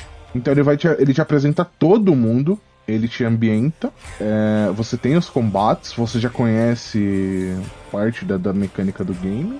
Não, eu tô 10 horas no jogo, ainda tenho tutorial. É, O jogo vai sempre mostrando uma coisa nova, te ensinando alguma coisa nova nesse começo mesmo. Exatamente. É meio que isso, mas é, eu acho que o mais importante da Hidden Blade é que ela não é hidden dessa vez, não é mesmo? Ela não é hidden. O nosso protagonista não usa ela, ela hidden. Tá aí ficou se perguntando no início do cast, não é mesmo? Aí, tá aí. É, como que o Viking vai usar a porra de uma Hiding Blade que não sei o que lá? Chupa, tá aí! Protagonista, né, o Eivor, a Eivor, já fala desde o início que não, eu não vou esconder essa lâmina aqui não, eu não sou covarde e o meu inimigo tem que ver. Aí dá cinco minutos, já tá é, se esgueirando, pegando todo mundo pelas costas, matando todo mundo sem ninguém ver, honra o caralho. Ô, é o caralho. Mano, eu achei muito bom. Eu acho que é isso, acho que a história a gente não precisa detalhar muito. Acho que só esse iniciozinho aí, só pro pessoal ter o hype mesmo, virar e falar, eu quero jogar esse jogo. Eu acho que pra galera, tipo assim, pessoal que vai pra Assassin's Creed pela história, esse início já pega. Pega bem, bem, bem, bem, bem. E você percebe que, tipo, o Ivar, o pessoal tinha falado, ah, mas no trailer ele não matou mulher ou, ou criança. Tem uma explicação pra isso. E eu falei que ia ter a porra de uma explicação. E a Thaís, não, que é Uma vai que tem que explicação pra mim não tudo." significa nada, na verdade, né? Se eu ter uma explicação, é, poxa, Metal Gear Solid 5 tem uma explicação pra Quiet se vestir daquele jeito. Não significa muita coisa, que uma explicação é uma bosta. É um tapa-buraco. É, é mais só pra te falar que, ai, não, é por isso que não vai matar criança e mulher. Tanto que quando você tá fazendo as suas incursões, as suas raids, você não pode matar civil. E já aparece o. Atenção, não mata, senão vai des- desincronizar, né? Causar desincronização. Exatamente. Lembrando que o Rogue não tinha isso. Pra, pra quem jogou o Rogue, que o personagem era templário, não tinha isso. Poxa, mas quem que jogou o Rogue, né? Ah, eu ainda tô de jogar, tá aqui na minha lista de jogos que eu preciso jogar, né? Mas, problema é tempo. Que nem eu sempre. Aquele ficou perdido, né? Ele foi lançado na época só pra Xbox e PS3 e foi cross-gen, mas só que não lançou pra nova geração, que já agora já é passada. É, demorou pra lançar, então, tipo, é um, o pessoal fala que é um bom jogo, mas eu ainda não joguei. É. Mas essa explicação eu acho que justa. Não, não, não falo que era perfeita, mas, tipo, pelo menos é uma desculpa Não, tem, tem. é, não matar. Então, tipo, ai, mas é uma explicação besta. Mano, você entende um pouco do psicológico do personagem nessa explicação. Eu achei o protagonista muito carismático. O jeito que ele trata as pessoas é muito bom. Eu tô jogando com a Eivor, eu tô gostando dela também, tranquilo. Tô indo bem até agora. Só eu acho, tô achando a história inicial clichê, só que aquele clichê que você gosta, sabe? Que você gosta dos personagens, que é tudo bem executadinho, bem feitinho, e você fica, ah, não, beleza, beleza. Eles estão sendo babaca ali, estão fazendo umas decisões idiota, mas tudo bem, olha ali, que legal. é uma história É tipo isso. é entretenimento, né? É um entretenimento legal de se ver. É, exatamente. A história é meio clichê. Quem vê cultura dessas coisas é meio clichê, mas você acaba gostando. Uhum. Eu acho que, tipo. Mano, até quando você fala com o Ferreiro, mano. Você fala com o Ferreiro, você dá risada, velho, porque ele tem muito carisma. Ferreira é maneiro. Eu acho que em relação à dublagem, pelo menos a americana tá muito gostosa. Achei, nossa, a dublagem americana tá sensacional pra mim. Eu acho que não, não precisa mudar nada. Eu acho interessante que tem muito momento que o- os vikings têm um inglês muito melhor do que o- os ingleses. Eu ainda não cheguei nos ingleses. Então, eu, eu acabei de chegar, nessas últimas horas que eu tô jogando, eu cheguei na Inglaterra. Comecei a fazer acampamento lá. E virou uma fortaleza, tipo Dragon Age Inquisition. Você chegou? Não, não joguei. Mas, tipo, você melhora a fortaleza mesmo? É, exato, você vai melhorando, construindo as coisas, vai ganhando bônus e você com isso vai podendo construir outras coisas a mais e podendo fazer alianças com outros lugares, porque você vai- meio que pegando influência naquele lugar. E você quer, tipo, você tá Caralho. invadindo a Inglaterra e você quer, tipo, um pedacinho da Inglaterra pra você. Justo. Ah, então, mano, é uma mecânica totalmente nova, né? É que nem a mecânica das skills. Porque antes, eu não sei no Odyssey, tá, gente? Mas no Origin, a barra de fúria, ela te dava um boost de força e velocidade. Então você, mano, você cacetava o cara na base da porrada. Nesse não, é um move. Eu peguei três até agora. Eu tenho um move que eu arremesso machado. Mano, é muito foda ele arremessa muito legal. machado, é Puta que pariu. Tem um move que ele. Ele monta no cara e você vai surrando, batendo no cara até o cara morrer. Sim. Eu achei muito bom. aham. E aí eu peguei um move das flechas que eu ainda não testei, que foi um move que eu peguei por último. É, tem o move das flechas que você marca e você dá uma saraivada em todo mundo de uma vez. Tem o move das, da flecha que você usa uma flecha sonífera e aí o inimigo cai no sono, se ele ainda estiver vivo, né? Que mais tem? Que Eu, eu encontrei também mais um agora há pouco, mas eu acho que eu nem cheguei a usar. Então agora eu não vou lembrar. que quando você encontra, você pode encontrar até. Isso aí é um sistema de aptidão, né? De umas habilidades essas que você vai conseguindo. Você pode encontrar elas até duas vezes, que aí você, tipo, dá um upgrade significativo nela. Já achou alguma a mais igual pra. Já. pra? Justamente da, das flechas. Só que eu não acabei não Muito usando ainda. forte? Não usei. Porque o meu approach no jogo tá sendo total viking chega batalhando machadada em todo mundo, sabe? Escudo. É, é cornetona. Aham. E dali! A minha árvore de habilidades tá só a do urso, tá só as vermelhas, tá só de dano, de ir pra frente do pessoal, levar porrada, dar porrada. Tô full nessa. E você? Mano, eu, eu, eu, eu tô variando, velho. É que, tipo assim, eu curti muito o combate. Eu não tô usando escudo, eu tô usando dois machados. Dois fucking machados. E, gente, é uma mecânica nova. Nos outros Assassin's Creed, você era obrigado a usar espada e escudo. Eu não sei no Odyssey, que nem eu já falei. Tô falando do Origin, tá, gente? O Origin eu joguei, o Odyssey eu tenho Pra quem acha que eu não tenho, eu tenho o jogo. Vocês podem ir lá na minha Steam verificar. Pro pessoal que quer ver, tipo, a gamer tag, quantas horas vocês jogaram e tal. Vocês podem ver na minha Steam, que é Dimitri, no, no meu. Na minha Play, na minha Orange. Então, ah, não, não confio nos seus reviews, porque eu não sei quantas horas que você jogou essa, essa porra desse jogo. Vai lá, verifica, que vocês vão ver. Que ó, eu não tenho nada a esconder, eu falo que eu zero o jogo.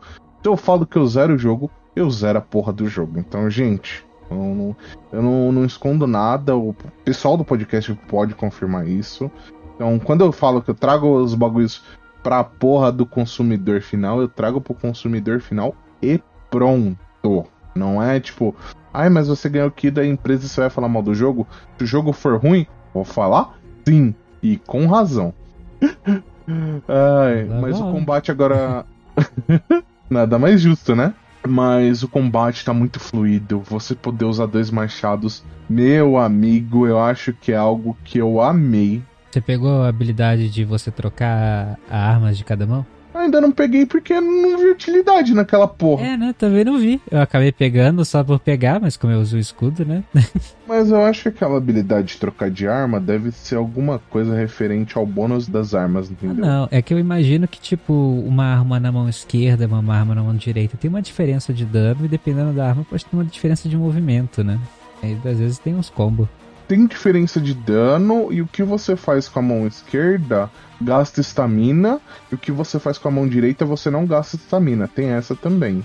Olha aí. Verdade. É, eu acho muito legal a mecânica de o seu golpe fraco te dar estamina. É muito bom. Eu achei isso muito genial porque, tipo, muda um pouco o approach. Sim, Tem o mano. pessoal da zona de conforto. Mas. Ah, eu jogo Assassin's Creed, desde bababá. Você vai ter que mudar seu estilo de jogo.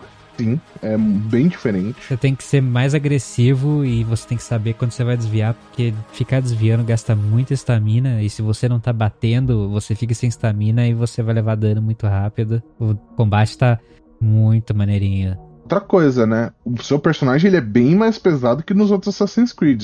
Não digo que ele não é atlético, ele até que é atlético, mas o peso da movimentação dele é muito diferente. Olha, eu sou uma pessoa que não joga, não joga os outros Assassin's Creed, mas do que eu joguei, eu achei que ele é bem leve na real. Tipo, quando ele bate é super leve. De, de modo que eu não curti muito quando você tá na cidade saqueando as coisas, quebrando as coisas. Achei o movimento muito aberto. Achei era que era tipo, prefiro quebrar caixas em um Diablo até no Dark Souls da vida. que não tem precisão, você simplesmente vai se jogando no, no lugar. Essa eu prefiro também. Essa daí puxa mais pro Zelda, que você vai lá e bate no vaso. É. Mas em relação aos outros Assassin's Creed, o combate é mais pesado. O personagem é um pouquinho mais pesado. Mano, você escala tudo, hein? Mas assim, Tem muita coisa pra escalar, você escala a montanha pra cima, pro infinito, que não tem estamina, né? Quem é Link aqui, Nossa, meu irmão? graças E a você vai. Porra de estamina pra escalar montanha, o caralho, velho. Bagulho dos infernos, mano. Eu, não, eu particularmente não curto, velho. Eu não tive muita experiência com jogos que usam estamina pra escalar ainda. Eu tive com Genshin Impact, cara. Eu achei bagulho chato. excelente o do, do Assassin's Creed. Você simplesmente segura a A ou X e vai pra frente, vai pra cima, que você vai pra qualquer lugar. É que eu acho muito mais sentido, porque não, não criticando. Mas se você ficar numa posição correta, num- numa escalada, você consegue descansar um pouco. Não digo que você fique descansado, mas você consegue respirar, não tirar a tensão dos músculos. E a estamina desses jogos é tipo, ah, é só barra de oxigênio. Então acabou a estamina, você não consegue nem correr. Eu fiquei tipo, né? E esse Assassin's Creed não tem, graças a Deus, nenhum tem na real, né? Esse Assassin's Creed ele só tem uma uma barra de, de oxigênio, se você ficar debaixo d'água. Tem a estamina do cavalo também, né? A estamina do cavalo, que faz sentido, né? Porque, porra, Não, não, cavalinho, você vai, você vai. Vai pra frente e pra sempre. o que eu gostaria é que o cavalo morrer de cansaço, acharia uma mecânica muito interessante. Não, mano. Que porra, não. Não. que trauma, mano. Velho, que que foi? Meu Deus. Você, tá, você, você chicoteia tanto cavalinho que o cavalinho cai de lado, tá ligado? Imagina, eu sou cavalinho, imagina a Epona. Eu, hein? E aliás, eu não tô usando mais um cavalo. Só pra deixar claro aí, só pra falar aí pro Dimitri, pro Robert. Você tá usando o quê? O lobo? Eu tô usando lobo, tô usando lobinho. Mano, Eu quero descolar esse lobo, velho. Você vai descolar assim que você for pra Inglaterra e fizer um estábulo. O pessoal fala, ah, mas tem umas coisas que a Ubisoft tá tirando um pouco o contexto histórico. Eu tô preferindo. Eu tô achando bem mais divertido. Ah, gente. Gente, pô. Se visualmente for tiver dentro do contexto histórico, tá bem maneiro. Se tiver coisa da cultura, bem, maneira, mas a gente não tá jogando Assassin's Creed pra se educar sobre a história das invasões saxônicas, né? E mesmo assim tem bastante educação. Exato, exato. Mesmo assim vai ter muita coisa certa lá, mas não é o foco, né? É uma representação, né, para que é para você, o usuário, né, o player, o jogador se imergir naquele mundo, né, e, e viver aquela fantasia. Mas é Isso isso. tá vindo desde o Origins. E na minha opinião, é uma abordagem que eu acho melhor que a Ubisoft tá fazendo. Eu acho que tem que ser divertido. Tem que ter tudo isso, tem que ser divertido, tem que ser a sua história, a sua personalidade. Não tem que se focar, se prender tanto na realidade, poxa. É um jogo, né? Uma mídia. Quer se vender por realismo? Em relação a contexto histórico, o pessoal fica falando.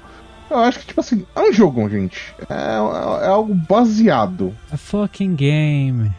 Caramba. Exatamente. É que nem você querer que o Wolfenstein seja que nem a, a porra do- da história. Meu Deus, gente. O pessoal não Não gosta nem de história de verdade. E aí agora fica querendo que o joguinho seja totalmente fiel.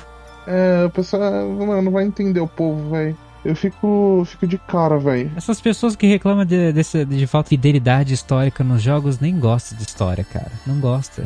Não, não estuda história. Não, não quer ver isso. É só pra encher o saco mesmo. É Só pra. Por falta de o que fazer, né? É, poxa. Tem muita coisa pra falar mal do jogo, então se for, precisa ficar nessa. Isso aí só não cola. É, só não cola, mano. O pessoal acha que, tipo, ah, precisa ser igual a história, mano. Menos, velho. Vai se divertir, mano. Se tudo for igual a porra da vida, nós não se diverte. O bagulho é pra ser diferente. Fora que a abordagem tá interessante. Então, foda-se. Mas e aí, Robert? Vamos falar dos minigames? Minigames? Você jogou algum? Ah, o joguinho de bebida e o de. Tem o Orlog, que é dos dados. É, o dos dados. Ah. Só os que eu joguei. Eu joguei o de bebida, o dos dados. Tem meio que aquele duelo de rimas que eu não entendi, achei horrível e não vou, não quero nunca mais. Ah, eu joguei ele uma vez. É, eu fui também, só o tutorial, não entendi nada. Falei, ah, fica aí, não é pra mim. Curtiu o de bebida? O de bebida é bom porque você chega lá na primeira vez em um lugar que tem o, o desafio de bebida, já aposta duzentão lá, você consegue 400 moedas assim de graça. O de bebida eu só fiz na, na ilha lá, porque eu não tive muito saco Por quê? pra esse minigame, mano. Eu achei, tipo assim. Eu achei divertido, mas eu achei enjoativo. Ele é, ele é algo, tipo, meio que você tem que ter um ritmo, porque ele é um minigame de botãozinho, né? Aham. Demora muito, velho. Pelo menos o que você faz na primeira vila. São três canecos, velho. Ah, sim. São sempre três canecos, eu acho. Pelo menos os que eu encontrei são sempre. Mas você vai pegando velocidade bem rápido se você faz sem errar. Ah, mas é difícil fazer sem errar, né, mano? O difícil é fazer sem errar, velho. Ué, eu achei que era fácil. Não, desculpa, não. No controle foi fácil, pelo menos. É que eu tô jogando no controle de Switch, né, velho? Às vezes eu dou umas bugadinhas. É, eu tô no do de PS4. Sim, gente. O controle de Switch, o meu, o meu tá funcionando perfeito. O link meu paralelo, mas funcionando. Paralelo não tem drift, né? É, paralelo não tem drift. Nossa, Ai. caralho, mano. Triste, velho. Mas os minigames, assim, nada me prendeu muito. Eu gostei do de dados, eu gostei daquele sisteminha. Eu até curti, na real. Talvez eu preste mais atenção e talvez eu jogue mais dele. É, mano, eu gostei muito da brutalidade do combate. Meu. Você fala as execuções, Ah, o o, sangue, tudo, cabeça saindo. Nossa. Porque nos outros Assassin's Creed, não lembro no Oranges, mas nos antigos, tipo, só ficava uma mancha de sangue, o cara não caía, o Aham. cara não fazia nada. Você só ficava uma fucking mancha de sangue no chão e pronto. Mas nada. Acho que naquela época, não sei, eles tinham que se esforçar mais pra ficar naquele tipo 16 anos ou uma faixa etária mais indicativa, mais de boa. Acho que hoje tá liberado, né? Tá, tá mais liberado. Eu acho que ficou bem melhor. Não, sim. Várias vezes usando as armas dos inimigos nas execuções. Bem maneiro. Nossa.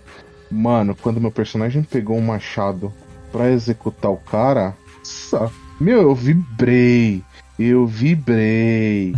Foi lindo. Foi lindo. Na moral, velho. Nossa, você vê, tipo, a brutalidade do, do personagem. Tipo, mano, ele cata e fala: foda-se, tome. E os inimigos também têm as técnicas, eles também têm aquelas habilidades, aptidões que a gente tem. É, eles são mais limitados, Sim. mas tem várias coisas que você não pode ali defender, que você tem que fugir. Tipo, num, num Sekiro da vida. limitado os padrões, né? Porque o- os mini-boss. Ah, não, não. meu Os amigo. padrões, porque os mini-boss, eles te chegam, nossa, dando 300 piru- eh, piruletas na sua cara e te destruindo. Se encosta em você, se já foi a sua vida. E e é sem vaselina. É na areia e no vidro, fi. Eu fui contra uns inimigos que não eram nem mini-bosses, só que eles eram, tava com um nível de poder muito mais alto do que o meu. Eles não estavam me atacando, estavam dando por aí uma ganguezinha e tal. Eu chamei um na flechada, né? Só pra ver aquele o agro, né? Tipo, ver qual que é que é, tentar bater em um e tal. Então, até que dava dando um dano e tal. Mas no momento que eu levava uma porrada, ia metade da minha vida. Aí chegava o outro berserker com tudo dando uma eh, piruleta do inferno pra cima de mim, pulando com tudo e dois machados gritando na minha cabeça. E eu caio e morro na hora. É, fi. É foda. Nossa, eu achei muito. Nossa, mano, muito do caralho, velho. Tipo assim, o jogo ele pega o sistema de RPG. Então, tipo, às vezes você vai contra o inimigo e ele é muito mais forte que você, mano. Aí você fala, fudeu. Dá pra derrotar? Dá. Você vai gastar muito tempo? Vai. ele vai ter dessas. Se quiser, se você quiser enfrentar coisas mais difíceis, vai ter isso, mas é legal, acho que vale a pena. Só que o seu personagem é bem frágil mesmo, hein? Ah, deve ser de início, né, mano? Porque mais pra frente ele deve ficar parrudo. É, e assim, mais pra frente a gente pode pular então agora pro sistema de crafting, então, né? Porque tudo tem crafting nesse jogo também. Pra você melhorar seus equipamentos, você vai ter crafting. Pra você fazer alguns equipamentos, vai ter crafting. Pra você poder ter mais rações, que seria seu Estus Flask, sua poção, você tem que fazer esse crafting de ter couro, ter ferro e ter uns minérios cada vez mais raros. Tudo tem isso, né? De fazer você ter um trabalhinho a mais. Você tá sempre coletando alguma coisa, sempre matando alguma coisa que você encontra pra você tá evoluindo sem parar. Ah, isso já tem no. Isso já vem vindo do, do Orange. Já tem quase tudo, né? Desde de Far Cry 3, né? É, não, mas é, já tá vindo bem, bem tempo. É que a partir do Orange esse sistema foi implementado. Só que agora ele faz esse sistema com. Com armas. Não, acho que as armas também dava pra upgrar. Ah, e eu tô com 10 horas, eu tô achando o sistema de loot muito fraquinho. Tipo, quase não, não pego arma, não encontro arma maneira. Como que funciona? É nos outros Assassin's Creed no Origins era por, mais por exploração? Ou você encontrando? Exploração também. Ah, porque eu tô querendo umas coisas mais maneiras, quero trocar de armas. Não, não- eu não sinto que vale a pena eu ficar usando dos meus recursos pra melhorar as coisas que eu tenho agora. Quero mais variedade. Ainda não chegou mais equipamentos. Uma arma ou outra diferente, só que comum, sabe? Sem nada reforçando ela, sem ter uma raridade melhor. É, então, eu achei muita arma comum. Eu não sei se como que tá sendo esse loot. Os outros, os outros Assassin's Creed também era assim. Acho que tem como comprar arma, mas as boas mesmo você acha, você faz em missão. É um sistema de progressão. Pra quem gosta, Tudo tem isso hoje, né? Quase todo jogo tem esses sisteminhas assim. Até Animal Crossing aumentou demais o crafting esse ano. Fallout 4 teve isso. E destruiu muita coisa lá, né? Fez um dano, fez um estrago grande no jogo. sim, sim. Mas, assim, pra quem gosta, eu acho muito bom. O problema é pra quem fala que não gosta de sistema de loot. Aí tá fudido, né? É, mas não é um sistema de loot com muito loot, né? E eu acho que esse é até um problema, porque, tipo, falta loot. Você quer fazer um sistema de loot? Me manda loot. Eu sei lá, mano. É porque, tipo, eu acho que não tem necessidade. É que eu comecei a fazer as raids, as incursões. E eu faço lá, eu pego, eu acabo pegando suprimentos pra usar em outras coisas. Mas eu queria que, tipo, pô, derrotei e acabei com esse monastério, pelo menos vai ter um, um equipamento aqui diferente, sabe? Não tinha nada, era só coisa pra usar pro acampamento. Eu fiquei meio. Então, Oh. o que eu percebi é que os equipamentos eles ficam marcados dourados no mapa, eles são os pontos dourados de exploração. Sempre, sempre equipamentos quando é dourado? É equipamento. Eu acho que é sempre equipamento. A gente tem três tipos de meio que poder no mapa onde você tá, de coisas para serem descobertas. Tem as coisas em amarelo que são de riqueza. Tem umas coisinhas meio Isso. que a, a- azulzinho, meio branco, meio azulzinho claro, que é tipo mistério. E tem mais alguma coisa agora que eu não lembro se era dos eventos do mundo que tem, que você vai e resolve. Aliás, Robert, você encontrou o pente daquela mulher? Encontrei. Aonde que tá? Fácil, fácil. Depois você me fala. Dentro do rio. Ah, eu não quero, pô. O rio é mó gelado, você perde vida. Você perde vida. Aí você vai encontrar o pente lá embaixo. Eu não lembro o que ela te dá de item. Ah, deve ser nada, dar não. alguma ser recompensa. besteirinha. Mas eu acho essa side stories muito interessante, que, tipo, deixa o mundo mais vivo, não é uma side story genérica, tá ligado? Eu achei bem vivo.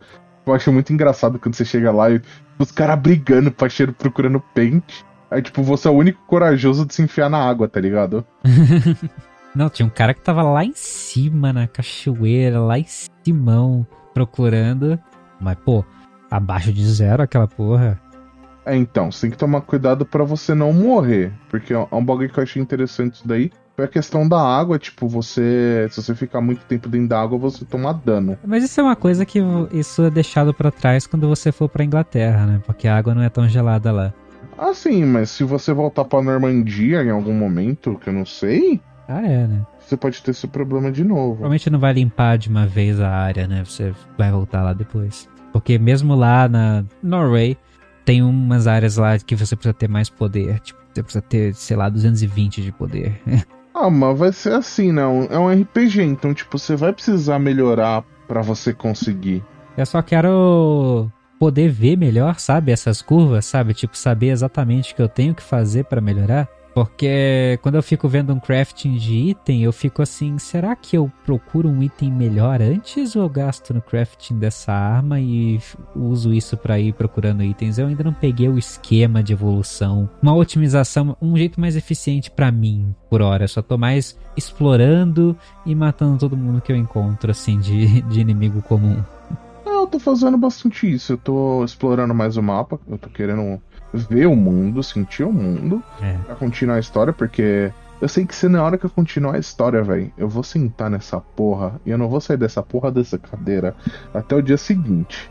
Você viu na hora que os assassinos chegaram, que eu falei que eu ia dormir. Na hora que os assassinos chegaram, eu falei, Cris, eu vou jogar mais um pouco. Mas e aí, você fala tanto da, da imersão, que você tá curtindo tanto. O que, que você tá achando da música do jogo, Robert? Puta que pariu. Mano, é muito foda o tema desse jogo, caralho. Eu já falo, pra quem curtiu as músicas de The Witcher, vai ter um Tá orgasmo nesse foda demais essa trilha. Parabéns. Não, tá orgásmica, velho. Tá, tá orgásmica. Foda-se, eu vou falar orgásmica mesmo. Eu não gostou pau do seu cu. Você tava com fone de ouvido altão lá, você vai uma hora sincroniza e começa. Pô, é muito Ah, e as músicas na hora que você tá explorando, velho. É muito gostoso. Você tá subindo a montanha, começa aquela, aquela. Nossa, mano, é muito lindo. Pra quem curte as músicas de Skyrim, de The Witcher, ou qualquer porra desses jogos aí, mano, Tá, tá nesse esquema. Que tá gostoso. Tá, excelente. A, a, a, a- como que é? A SMR de, de, de música nórdica. Aham, demais, demais, excelente. Você vai ter os momentos de barco na Inglaterra que você vai basicamente adentrar nos rios pra vocês fazer suas invasões e tal. Aí você usa aquele barquinho pequeno, né? Você vai estar com a sua tripulação também. Você pode pedir pra eles cantarem música ou cantar história também. Esses lances que já tinha nos Assassin's Creed com música. Mas agora é Viking, né? Não, não Ou, tinha. ou não desses. Assassin's Creed com navio, perdão. Ah, sim. Mas, mano, é muito bom. As histórias são muito boas. Você vê que, tipo, o personagem narrando é muito viva a história que ele narra. As músicas que você coloca no barco é muito gostosa de ouvir. Então, eu, eu, Robert. é, é, mano, Eu, eu tô, tipo, impressionado, viciado no jogo. Eu, tipo assim, eu tenho pouco tempo pra jogar. A gente tem que agradecer de novo a Ubisoft. Eles mandaram mais uma aqui pra gente. Pô. Então, essa aqui também veio pela Ubisoft. Pela Ubisoft Brasil, porque quem nos atende é a Ubisoft Brasil. Nos deram todo o suporte, de novo, foram super educados. E sim, gente, toda vez que eu for pegar aqui com algum lugar, eu vou elogiar, sim, porque eu acho que, tipo assim, esse tipo de respeito com nós do Bota Ficha, que hoje não, não somos um 99 vidas, que não chegamos hoje no perto de 99 vidas, mas pô, a gente chegou no, no top 10 podcast de games lá de uma listagem, mano. Porra, é- ah, mas vocês estão no top 10. Sim, gente, mas isso é um esforço. E você ter esse, esse esforço recompensado, tipo, reconhecido, o pessoal virar e falar: Ah, beleza? Mano, é, é é muito bom, velho. É muito bom. E eles confiaram outra aqui pra gente, eles confiaram em outra review nossa, eles confiaram em outra análise nossa. Ah, mas teve um monte de, de cara que lançou antes. Beleza, gente. Eu acho que assim, se você é fã do Bota Ficha, eu acho que você vai escutar no Bota Ficha, na minha opinião. E falando em Key, a gente recebeu novamente uma Key pra PC, né? Como que foi a performance pra você? Ótima. Você não teve problemas como você tá jogando? Você tá jogando gráficos no, no alto? A sua é uma 1060, não é? É uma bem padrão Meu. pro, pro PC. É o mid-range do PC. É o mid-range do PC. É bom para as pessoas se situarem. Como que tá? Você tá jogando 1080? Como que você tá jogando as configurações, mais ou menos? Vamos primeiro falar as configurações do meu PC. Hoje, gente, pra quem tem dúvida referente ao desempenho, eu tô com uma 1060, com um 2700X AMD, 16 de RAM e uma ASRock B450M Elite. É. Então, acho que aí vocês já conseguem se situar na configuração. E não- o resto não precisa falar cuida dessas coisas, porque não muda muito o desempenho, muda mais. Muda, muda, muda, tipo fonte, essas coisas. É. Mas eu acho que mais essas peças aí que eu acho que é o que o pessoal se pergunta mais. Sim, sim. É, eu tô jogando o jogo no médio, com gráfico HD, que meu monitor suporta HD, então é 1920 por 1080. E acho que se eu não me engano, os gráficos estão no médio. E, mano, os gráficos no médio está lindo. Médio alto, tá lindo.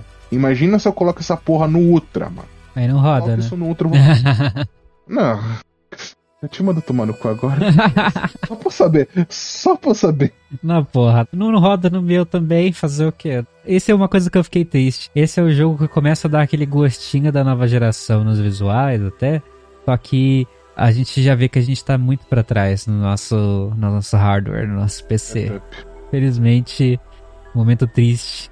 Mas eu vou ser bem sincero, pra quem tem um PC de médio range, que nem a gente, pode ir sem medo, o jogo tá rodando liso. Eu acho que ele só dá umas bugadas no modo foto. É, vou falar agora da minha experiência, rapidinho. Fica à vontade. O meu é um processador Ryzen 5 2600, que é pior do que o do Robert, e é uma placa da Nvidia, uma 1660 Ti, que é um pouco melhor do que a do Robert. Então fica meio que ele tem um processador melhor, eu tenho uma placa um pouco melhor.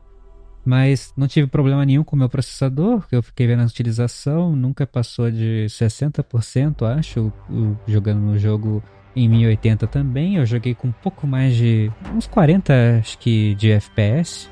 Porque só para não ter o tearing e mexi um pouco nas qualidades. Eu procurei na internet também ver umas otimizações e tal, quais eram os melhores, né, as melhores opções para continuar tendo uma boa qualidade de imagem, mas mais eficiente no termo de FPS, né? Só para não deixar meu PC, que meu PC esquenta muito a minha casa, meu aqui é um forno. Se eu tivesse um ar condicionado, as coisas seriam diferentes. Mas eu não tenho. Nem me fala em forno, mano. Hoje tá. Brasil é foda pra PC. Porque tem o problema da temperatura. E aí minha placa vai chegar nos 87 graus, eu vou ficando, não, disso aqui não pode passar, vamos baixar as paradas aí.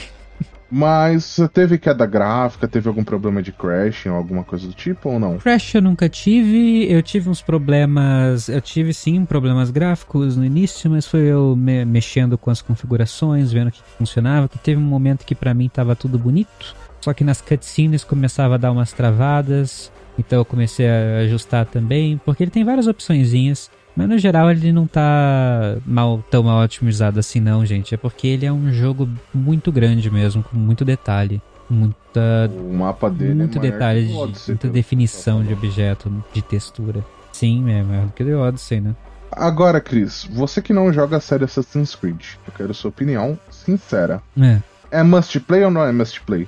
E aí, Cris? Ai, eu acho que ele tem muito potencial pra ser must play. Eu tô gostando muito do que eu tô vendo agora. É que eu não sei como ele vai estar daqui a 20 horas. É por isso que eu não dou certeza. Eu não sei se eu vou ser pego na repetição. Eu tô falando pra você agora. Eu quero sua opinião agora do que você jogou até agora, se é must play pra você. No momento, nas primeiras impressões. É um jogo que você, tipo assim, é, tá tendo prazer de jogar? Que você, tipo assim, o bagulho, tipo, você olha assim, você abre o jogo e você perde a noção de tempo? Sim, isso total. Eu tô perdendo a noção de tempo nele total. Eu começo a explorar, começo a ir pros lugares. Nem sempre as coisas acontecem do jeito que eu quero, nem sempre tudo dá certo. Só que eu sempre continuo, tô indo usando, tentando usar todas as coisas mecânicas do jogo que eu posso, que eu tenho vontade, né? Porque eu tô num estilo mais agressivo. Mas tá tudo bem, bem maneiro. O jogo, né, tá totalmente cinematográfico. nas câmeras, nos focos de câmera que tem em alguns momentos, então tá sendo uma experiência muito maneira de se, de se ver, de se jogar. Principalmente os focos de câmera de execução. Senhoras e senhores, eu já falei, eu sei que eu já falei isso, mas eu vou bater na tecla de novo. Eu esperava desmembramento nesse jogo, eu esperava violência nesse jogo, e eu tive desmembramento e violência. Eu estou satisfeito. Nossa, e você vai ter muito mais. Vai ter, conforme vai ter mais tipos de inimigos que você vai encontrar quando você for pra Inglaterra, vai ver o pessoal cheio da lança. No final você quebra a lança no peito do cara. Tem muita execução boa. Ah, detalhe, gente, eu não sei os escudos da Inglaterra, tá? Mas os escudos vikings, o seu não, pelo menos eu não percebi, não- pelo menos não ocorreu comigo, na verdade. Vou corrigir aqui a palavra. Não chegou a ocorrer comigo. Contudo, os escudos dos inimigos quebram. Ah, sim. É, eu, eu É. não tive um que quebrou também, mas os deles quebram. Eu achei isso muito fantástico, porque é um escudo de madeira, pra quem, pra quem não conhece, o escudo viking é um escudo de madeira. Ele tem um reforço que é no centro, que é um. É, posso falar que é meio que um ovo ali de metal, uma circunferência de metal no centro. Uhum. O objetivo é você aparar com aquilo. E há uns escudos que demoram pra quebrar, eu acho que isso foi muito interessante. E, mano, eu tô, tô curtindo demais, hein? Mano, tem inimigo que joga o escudo em você. Se você estiver bobeando. Se tiver bobeando, exatamente. Os caras não querem nem saber, fi. O cara tá a nível de foda-se. Não, estão jogando tudo, estão tentando de tudo, juntando todo mundo. Mas é, é muito legal, cara. Quando você chegar na Inglaterra, você vai ver assim, você tá nesses barquinhos, você invadir as terras, o monastério, com você e toda a sua equipe de, de vikings, né? É muita sensação de, sabe, Vikings da primeira temporada? Eles naquele primeiro monastério lá e tal, que voltam com o, o carinha lá. Então é muito aquela sensação de você, naquele comecinho, você indo em vários monastérios desse jeito, várias sidequests desse, desse tipo. Caralho, eu preciso chegar logo na Inglaterra. Pessoal, tipo, deve estar se perguntando, eu joguei 5 horas, tá? Só que as 5 horas que eu joguei, eu tô mais explorando o mapa do que, tipo, fazendo a história principal. Não, eu também. É que nesse finalzinho eu foquei mais na história principal. Eu falei, não, vou focar aqui porque eu quero ver a história acontecendo. Que às vezes isso aqui eu tô num tutorial ainda e tô explorando tudo. E eu tava no tutorial ainda e tava explorando. Exatamente. É porque assim, gente, é, o jogo tá muito bonito, muito bonito mesmo. Nossa, de caiu o queixo. Caiu o queixo. Eu acho que o jogo vai. Eu não- sei, acho que essa nova geração tá cara por causa do dólar, então eu não vou falar pro Ubisoft, tipo, ah, o jogo está caro, está, acho que tá 250 reais a versão padrão, é isso, Cris? Hum, uhum. Mas é um jogo assim que, que pra galera que gosta, vale o full price. Você vai ficar nele muito, muito tempo. É porque a gente do podcast, a gente não consegue focar em um só jogo. Horas e horas a fio, porque a gente tem os- as gravações do podcast, a gente tem os reviews que a gente tem que entregar, a gente tem nossas metas, nossas coisas pra entregar. Mas é aquilo, gente. A, gente faz tudo na medida do possível. A gente tenta entregar no o máximo que dá. Ó, o, o- ó, o Donald, mano, por isso que eu, que eu gosto dos meus amigos.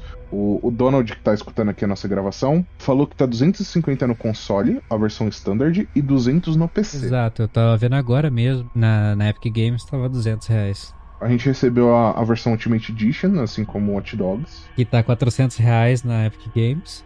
Exatamente. E a Gold Edition que tá 350. Exatamente. A Gold Edition, pra, quem, pra galera que quer pegar o Season Pass, vale a pena. Que já quer, tipo, ter o Season Pass em primeira mão. O pessoal fala bem dos DLCs, das expansões de Assassin's Creed, né? Até do Unity falaram bem na época, eu Boas. acho. São muito boas. A do Unity foi a. Acho que The Dead King, The Fallen King. É, Alguma coisa assim. Foi, mano, sensacional. Acho que foi a melhor parte do jogo. ó. A gente joga com. Acho que é Arno o nome do protagonista. Sim. Que a gente joga com ele mais velho, depois que acaba a campanha. Eu gostei pra caralho. Eu acho que é um jogo que, que vale o full price. Eu, Robert, falo pra vocês. Na minha opinião, vale o full price. Se vocês tiverem em condições de pagar o full price, pode ir. Ah, mas você tá falando isso porque os caras te deram um jogo. Não, se vocês forem escutar o podcast de Legion, eu falei que Legion é um jogo ok, é um jogo divertido. Porém, a gente acho que a gente chegou a citar que não, na nossa opinião, não vale o o preço que está sendo cobrado hoje, devido à parte que pra mim era mais importante, que era a parte do recrutamento procedural. Você quer comparar então agora Assassin's Creed e Watch Dogs Legion? Eu acho justo comparar por causa do preço, né? Então, cara, eles foram lançados muito perto um do outro. E os dois são de mundo aberto e gigantes e com muitas possibilidades. Claro, o 7 é muito diferente, né? Mas, pô, ficou muito próximo, né? E o Assassin's Creed, pra mim, tá em outro patamar de, de qualidade e de visual, principalmente. Eu acho Assassin's Creed muito mais bonito que o Legion. Muito, muito mais. Na minha opinião, sendo assim, por a gente que, que analisa esse tipo de coisa, tá, Cris? Acho que na minha opinião, a Ubisoft fez a mais ou menos o que a EA fez com Titanfall 2.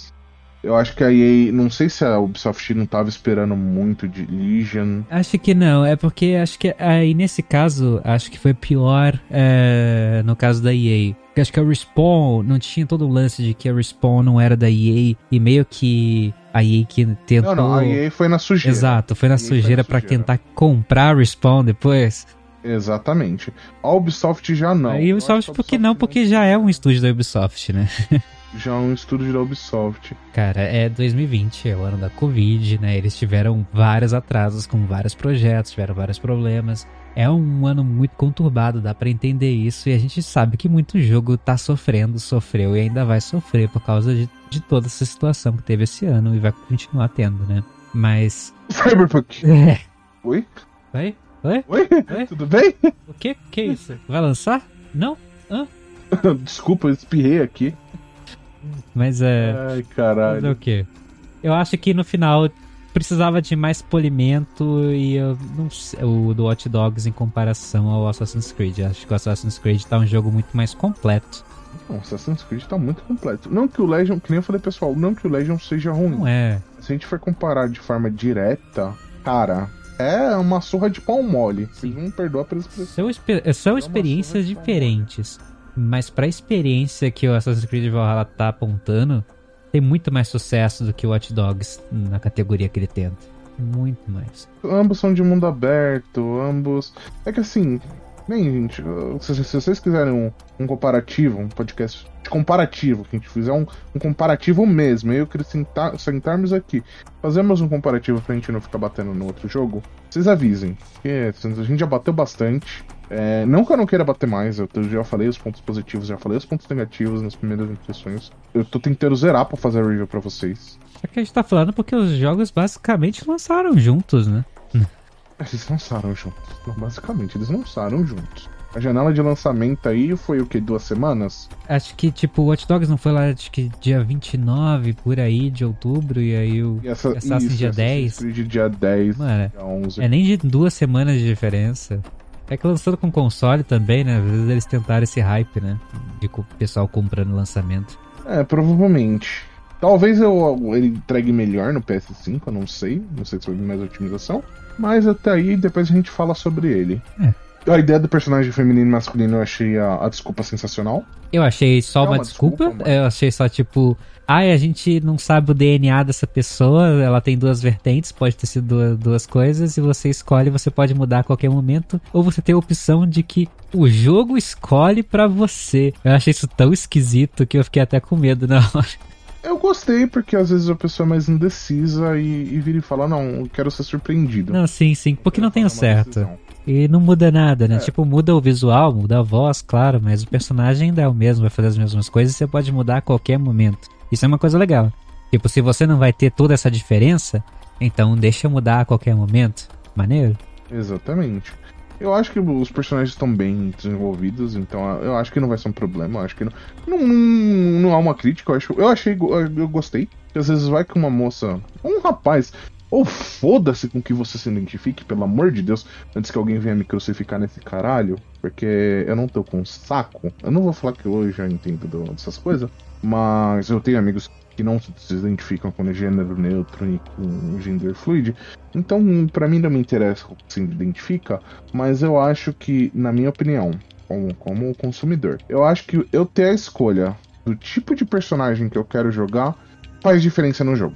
Eu acho isso. Eu já, eu já falei sobre isso. Eu vou repetir. Eu acho que você poder escolher a porra do seu personagem deixa a porra do jogo mais imersiva. É claro que a gente tem a, jogos que, mano, são sensacionais mesmo. A gente não tendo a escolha. A gente tem GTA por aí. A gente tem os Far, o Far Cry 5 por aí. Então, o Far Cry 5 tem escolha. Aproveitando que a gente tá falando então do personagem, mas ele ainda tem customização no jogo. E eu não curti muito as customizações do personagem, na verdade. Eu achei muito simples. Você só muda um pouco o cabelo, uns cortes de cabelo ali. Você não pode mudar quase nada, né? Tipo, eles são meio que personagens protagonistas meio que fixos, que só muda uma coisinha ou outra ali. Eu gostei disso. Porque eu acho que a ideia do jogo não é, não é mudar o protagonista, o visual muito. Não, sim, mas eu queria que tivesse mais cabelos, pelo menos. Sabe? ah, sim, talvez a gente libere, entendeu? É, tem tatuagens, Sabe? tem tatuagens. Pode liberar mais visual e tem a, os visuais custom que vem desde o Odyssey e do Origin. São visuais que são vendidos na loja da Ubisoft, é um preço legal. É. Não, não acho que a Ubisoft seja muito mercenária. São visuais. É skin, né? Skin, skin, né? É skin. Que não muda nada no game. Uhum. Então, tipo, não vai te dar vantagem nenhuma. Se você gostar, tudo bem. Se você não gostar, você não compra, porque as armaduras que tem no jogo já são bonitas. No momento eu quero mais equipamentos, porque eu não tô curtindo o visual da minha Eivor. Eu quero ver com mais armadura, uma coisa gigante indo para cima dos outros. Mesmo com a roupa do urso, não achei que ficou tão maneira. Então, pode ter mais armadura, porque no, no Orange que eu joguei, mano, o visual muda bastante. É, tô contando com isso, eu quero mudar logo o visual. Já tô ficando um pouco cansado, né? 10 horas com a mesma roupinha. a gente tem que ver também a, a loja de pontos da Ubisoft que ela libera além dessa loja de Helix, que acho que é, acho que é Helix o nome da moeda, se eu não me engano, de Assassin's Creed. Isso vale para console também? Vale para console. Maneiro, maneiro. Aí você consegue liberar visuais diferenciados e talvez tenha visuais por conquista que a Ubisoft também faz isso. Então, é que eu ainda não parei para ver essa parte. Vocês vão me perdoar, tipo, a ênfase que eu queria dar para vocês era no jogo, então não não era, né? Não, a minha ênfase não era essa, então tipo, ah, mas depois dá pra você falar sobre isso, dá pra analisar e falar com certeza. Relaxa, a gente falou bastante do jogo, Robert. Não, é que às vezes o ouvinte quer escutar sobre isso. Então, pessoal, é que eu falo para vocês, a gente precisa de interação de vocês pra gente ir adequando o conteúdo. Ah, a gente, vocês, a gente, vocês querem que a gente fale mais de história? A gente vai falar mais da história. Ah, vocês querem mais da mecânica? A gente vai falar mais da mecânica. Só um adendo de uma coisinha do visual. Eu achei. É na Noruega que se passa o começo do jogo mesmo. Agora eu vi. A Noruega. É, na Normandia que se chamava antes? Eu vi agora na época que tava escrito Noruega. E é Norway. Então não sei. Então eu vou de Noruega porque é o que tá em PTBR aqui. Mas bem, tanto faz. Mas. É diferente, é o mesmo, a, mesmo, a mesma coisa. Exato, exato. tipo, o nome histórico. Quando você vai pra Inglaterra, a Noruega é muito mais bonita que a Inglaterra. Que a Inglaterra é um monte de. parece um monte de pântano, um monte de lugar tipo The Witcher 3. Só que ainda é uma coisa que deu para ver que ainda precisa melhorar. Talvez. Será que vai melhorar nessa geração finalmente? Que é a vegetação de árvores elas não ficam tão maneiras assim. Ainda dá para ver muita. Sabe aquelas árvores que elas têm uns tronquinhos assim, mas tudo a, as texturas parecem uns papel, as folhas? Acontece bastante. Talvez pode ser também por causa dos nossos gráficos. Não, tem isso também. Mas, né? Assim, às vezes um ray tracing fazia um milagre que você nem percebia, né? De reflexão. mas, né? Exatamente. Porque. Vai saber a Ubisoft ela tá trabalhando em cima dessa mecânica, tá, gente? Ela trabalha em cima da mecânica de Ray Tracing. Isso foi feito no Naughty Dogs Legion. E isso foi feito, tá sendo feito no Assassin's Creed. Tanto pra AMD quanto pra Nvidia agora. Não é só pra Nvidia mais. Feito. Então eu posso optar pra AMD esse ano. Ano que vem, né? ano que vem. E a meta do Metacritic, Robert? O que, que você achou daquele 97? Deu 97 mesmo? Não, claro que não. Aquele dia era 85. Depois eu fui ver. Ah, deu 85? E agora está em 84 Jogo no. PC, pelo menos. Eu não sei como que tá agora nesta data. Depois a gente viu se tinha caído pra 84. Vamos ver agora. Vamos ver agora. Metacritic. AC Valhalla. Ué, eu vou ter que escrever completo. Caramba, essa Metacritic tá em 80. User Score tá em 6.7? Senhor. Caramba. Pessoal, tá aqui o que aconteceu. Se bem que, né, tem acontecido muita coisa em 2020, né? O pessoal deve estar comendo bosta. Mas ficou 80? Deve estar comendo bosta. Tá em 80. Hum. Não é uma nota ruim. É uma nota ruim, mas eu tava esperando mais, na verdade. Eu tava achando que aquele 85 se adequava mais. Então, pra mim é 85,90. É. Pra mim, sendo bem sincero, Eu ainda fico 85, jogo mas 85. é, realmente. Eu acho que é um jogo que vale a pena, sim. Tranquilamente. Eu acho que pra quem gosta da série, acho que é um bom jogo. Pra quem quer ser apresentado da série, também é um bom jogo. Assassin's Creed você pode jogar separado, acho que com exceção da Ezio Trilogy. É, eu acho bom assim, jogar o primeiro. Tem a parte do Animus no presente que eu, como sou uma pessoa que não acompanha Assassin's Creed, fiquei tipo, oi, o que, que tá acontecendo aqui? Qual é o rolê? Eu espero que eles tenham deixado menos o Animus, velho, que eu acho esse bagulho do Animus meio meme. Teve alguma parte no presente? Não só, só o E início. é no presente mesmo, é 2020. Tem até, eles falam até de Covid e tal. Interessante isso daí. É, Depois eu vou avançar na história pra eles ver. estão isolados e pá. Todo um rolê. Eu acho que o Animus é uma side story. Eu não sei se a Ubisoft tem alguma, alguma ambição pra fazer alguma coisa sobre a, o Animus no nosso tempo, porque a gente tem algumas referências em Watch Dogs 1 sobre os assassinos e tal, sobre o, o Ethan ser do, do Credo. Eu sei lá, cara. Eu acho um bagulho meio meme, tá ligado? Eu não acho algo, tipo, muito. Ah, necessário, Não sabe? vai pra lugar nenhum, né? É, tipo isso. jogos Eu acho demais. Meme. Não é nem que é jogo demais. Aliás, cara, Assassin's Creed, né? A gente tá falando de Assassin's Creed. O mundo já quase acabou Como é? em Assassin's Creed. Já tem a saga, a primeira saga. É o nome do protagonista lá. E a gente ainda tá nesse começo, nessa introdução e tal, nesse de, de história principal, né? Mas eles falaram uma paradinha em uma frase solta, assim, que fora de contexto, que eu não sei o contexto, falaram. É a segunda vez em oito anos que o mundo tá quase acabando e eu. Que porra é essa que vocês estão falando aí, mano?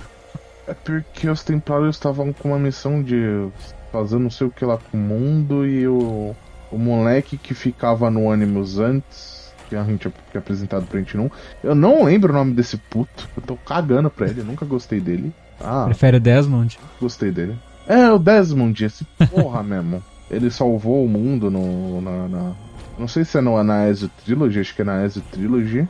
Ele salva o mundo e tal, da destruição. Só que ele salvava no 3. blá, blá, blá. Nem sei.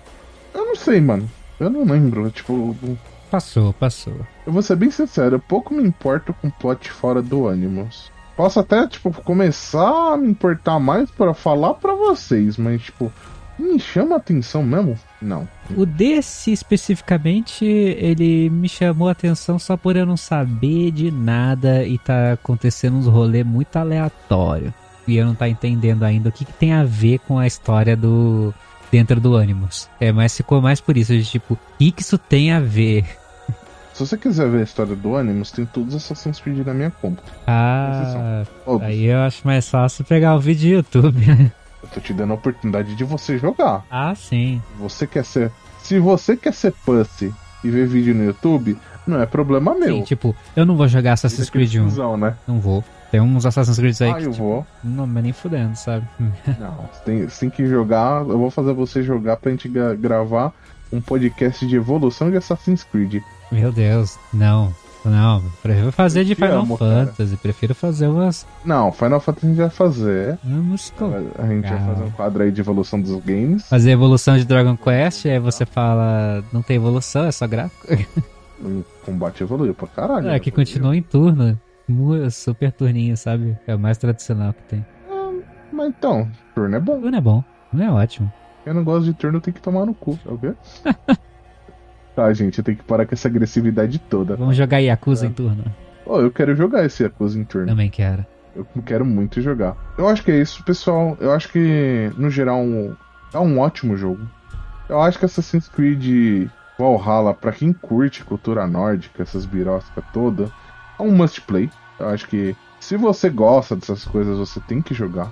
Não tem desculpa. Você gosta de Bernard E- Cornwell, daqueles livros das crônicas saxônicas e tudo mais, é, é um must mesmo. Se você gosta da- de, de Vikings, da série, é um must. Lembra bastante no começo o visual, a temática, um Skyrim, né? Que é bem medieval, um lugar mais gelado.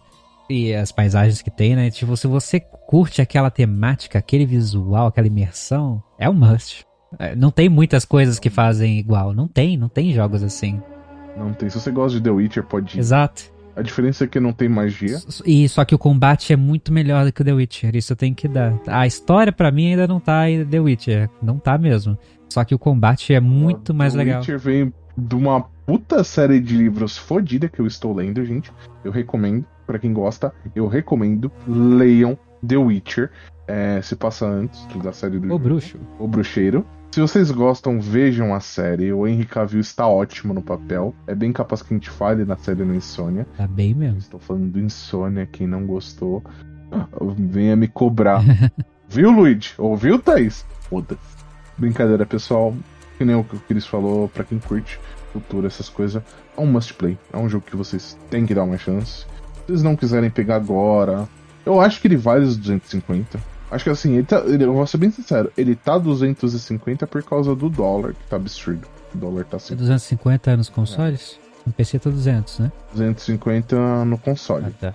No, no PC tá 200. É claro, no console, se você for comprar mídia física, tem esse esquema de cashback, ele deve sair aí para uns 230. Não, gente, assim, ouvinte que curte Assassin's Creed que quer jogar, ou que tá procurando um jogo de mundo aberto, que curte muito Skyrim ou The Witcher na época, joga esse jogo. Se tiver que esperar uma promoção, compra numa promoção. O importante é que, pelo menos, eu não sei do, do Robert, acho que sim, mas ele tem é, o meu selo de aprovação de bom jogo. Hum, Tá, tipo, muita coisa certa nesse jogo, tá muito bom. Exatamente. Eu normalmente dificilmente compro, quem a pessoa me conhece, eu compro um ou outro jogo que me chama muita atenção no, nos trailers. O Valhalla foi um desses. O Orange eu tive que esperar, que na época eu tava, tava com problema de emprego e tal. Hoje agora eu tô tô empregado de boa. Brasil. Brasil. Bem-vindos ao Brasil. É, se você não tem condições agora, dá uma segurada ou parcela. Eu acho que é um jogo que sim vale a pena. Sim, é um jogo que vocês provavelmente vão gostar jogando. Eu falo isso porque eu tô, tô amando. Era um jogo que eu ia comprar mesmo. Se a Ubisoft virasse e falasse, ah não, a gente não vai ceder aqui pra vocês, eu ia comprar na pré-venda. Foda-se. Eu ia comprar. Porque eu sou meio pneu das ideias. É. Galera, o Chris, o Chris tá aí pra confirmar isso. Mas é, acontece, acontece, acontece. Então, era um jogo que eu, que eu tava querendo comprar, tava lá, tipo, é o jogo que eu quero comprar. E a gente recebeu, eu, no dia eu fiquei puta eufórico. Foi a mesma coisa com o Legion. Legion também queria comprar na pré-venda. Só que aquilo que eu falei do Legion, eu estava com o pé atrás do sistema novo, gente. Infelizmente. Né? É. Agora, eu acho que Valhalla acerta em tudo que ele faz. Pra mim, em nenhum momento ele errou. Acho que só a questão dos minigames que é meio tediosa alguma. Mas é mais um gosto meu, tá, gente? Não é tipo, ah, mas tá falando isso porque. Não, é porque eu, particularmente, eu gosto de RPG de turno, mas, tipo, tem certas coisas que é muito lenta assim que eu. Não é pra mim, em resumo. Não é pra mim. Então, tipo assim, eu fiz os minigames pra entender, pra ver como que era, pra ver se era legal. Mas eu não, eu não gostei. Eu, eu achei o da, dos dados interessante, porém eu acho que ele é difícil de você entender. Se você sentar assim e for pra jogar ele, é tipo Gwent. É. Entende que você provavelmente vai achar divertido. Eu achei divertido mesmo não entendendo. Então, é, eu, Gwent eu não curti muito. Até joguei depois o jogo focado no Gwent offline. E aí tava curtindo mais, mas infelizmente terminei. Bom jogo, história bacana. Mas o desse eu também tive, que eu parei pra aprender esse jogo, porque ele me interessou. Eu curti o lance dos dados e achei bem simples. Ele é simples quando você vê. Ele é Não, bacana. não, ele é bem simples. É é questão de você entender e fazer uma estratégia, porque É. ele depende de estratégia. Sim, sim. Ele não é um jogo que você escaralha. É, Você tem que pensar na contenção de dano, você tem que ver que é tipo. É, é quase um. Um Yu-Gi-Oh! de dados. Basicamente. Basicamente, alguma coisa assim. Um Yu-Gi-Oh! de dados é uma boa observação. Bem, então, eu acho que é isso, pessoal. Vamos lá pro. Agora vamos para nossos recadinhos de sempre, que vocês sempre escutam, que vocês amam escutar. Vocês podem nos encontrar em redes sociais como Bota Ficha, Facebook, Twitter, Instagram, a gente está. A gente está querendo migrar pro YouTube, porém a gente ainda não teve essa oportunidade. Por questão de tempo, YouTube demanda tempo para construção de conteúdo Conteúdo próprio, né? Conteúdo próprio. Hoje a gente não tem mão de obra suficiente. A gente trabalha em seis pessoas no, no Botaficha. Cada um tem sua função. E. Assim, é uma equipe pequena que a gente consegue fazer bastante Exato, a coisa. gente tá melhorando, a gente vai conseguir, a gente tá crescendo cada vez mais. Ser otimistas. Um momento dá certo. Exato. Vocês já estão recebendo esse quadro novo, que é da expectativa ao lançamento. Que é um quadro extra, se vocês forem ver. Que vai rolar só no lançamento, só que assim, a gente já, já edita, já manda. Pra ficar bonitão. E a gente quer transferir ele pro YouTube pra jogar gameplayzinha de fundo, pra ficar mais bonito ainda. Isso aí. Pra vocês virarem e falar do caralho, em resumo. A gente tem a Twitch, né? Onde o, o Cris e o Luigi streamam. twitch.tv barra botaficha. Exato. Possui a minha, que é twitch.tv barra Dimitri com J. Ah, você não faz live no Botaficha? Não, eu tenho minha própria. É, eu separo minha criação de conteúdo. Não que eu não assista as lives do Botaficha pra dar aquela força. Eu não hostei ele. Eu faço parte do projeto Botaficha. Sou um dos responsáveis hoje pelo projeto. Então, tipo, ah, tô fudido. Eu já tinha meu projeto de Twitch antes. É algo que eu já tinha conversado com o Luigi. O Cris já sabia.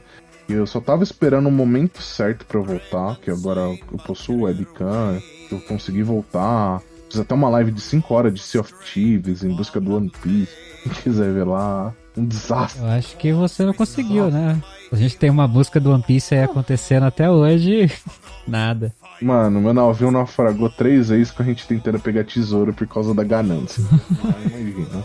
E sim, isso vai estar nos melhores momentos da página. Vocês vão ver a tristeza, a tristeza desse momento. Eu, eu sentindo ódio, angústia, frustração.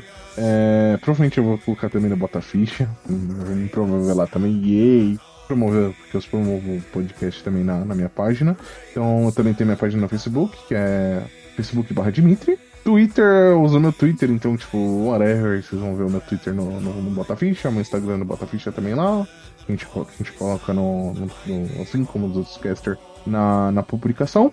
E a gente tem o Nihon Quest, que é um podcast de cultura oriental, cultura japonesa, né? Não sei se chega a ser oriental, porque a gente Bom, o Japão é oriental, né? essas coisas. É porque a gente não falou de China ainda, de nada pro Sim, mas vai falar alguma coisa Nada coreana pro- provavelmente em algum China, momento. Coreia. Eu quero falar de High School, God of High School. Ah, aí. É, então vai acabar sendo oriental mesmo. E no geral é isso. E não, não tem muito mais que a gente possa falar. Tem um projeto novo, o Insônia, que não era para eu ter falado, mas como eu já soltei minha língua, foda-se. É, que a gente vai trazer HQs, livros, mas a cultura nerd que a gente não traz no Bota a Ficha. Vai ficar como spin-off lá, pra vocês terem acesso. Relaxa, não é nem a primeira vez que você solta a língua. Tem mais algum recado, Cris? Além do, do sorteio lá, eu tô sorteando de 1 a 2 Gandas, se chegar a 400 ouvintes. E eu tô esperando, gente. 400 ouvintes, cadê, gente? Tô esperando lá. Tá lá. E eu vou sortear os Gandas mesmo, não tô brincando não. Eu vou sortear, eu vou tirar do meu bolso para sortear. Ah, esqueci de uma coisa, a gente tem o Padrim, o PicPay, vai fazer o Apoia-se, tudo bota ficha. Se vocês puderem ajudar a gente com forma monetária, tudo bem. Se não puder, tudo bem também. Compartilhando o podcast, apresentando o podcast pro amiguinho. Chegando amiguinho, dá aquela chave que ele mata leão e põe o fone nele e faz ele escutar o Botaficha que já ajuda a gente. É o quê? Tranca a mãe no quarto, faz ela escutar o Botaficha que também ajuda. A esposa, a tia, o namorado, a namorada, a família. Foda-se! Já ajuda, gente, pô. Ajuda bastante a gente. A gente, a gente tá conseguindo a fazer esse novo quadro por causa do apoio de vocês, por causa da fidelidade de vocês com o podcast. Daí foi comprovado com, quando eu conversei com a equipe da Ubisoft. É, o Chris sabe disso, o Chris estava acompanhando, o Chris estava me ajudando. Então a realidade é que, tipo assim, hoje a gente tá, a gente tá fazendo esse quadro novo é, graças a vocês. Por causa do, do apoio de vocês. Com certeza. Hoje a Ubisoft vira, vira e fala pra gente: não, vocês têm relevância, a gente vai receber aqui pra vocês fazerem a ANAD, pra vocês fazerem o podcast. Então, gente, sou muito agradecido aos nossos ouvintes. Então, pessoal, muito obrigado por acompanhar até aqui e até a próxima. Tchau, tchau!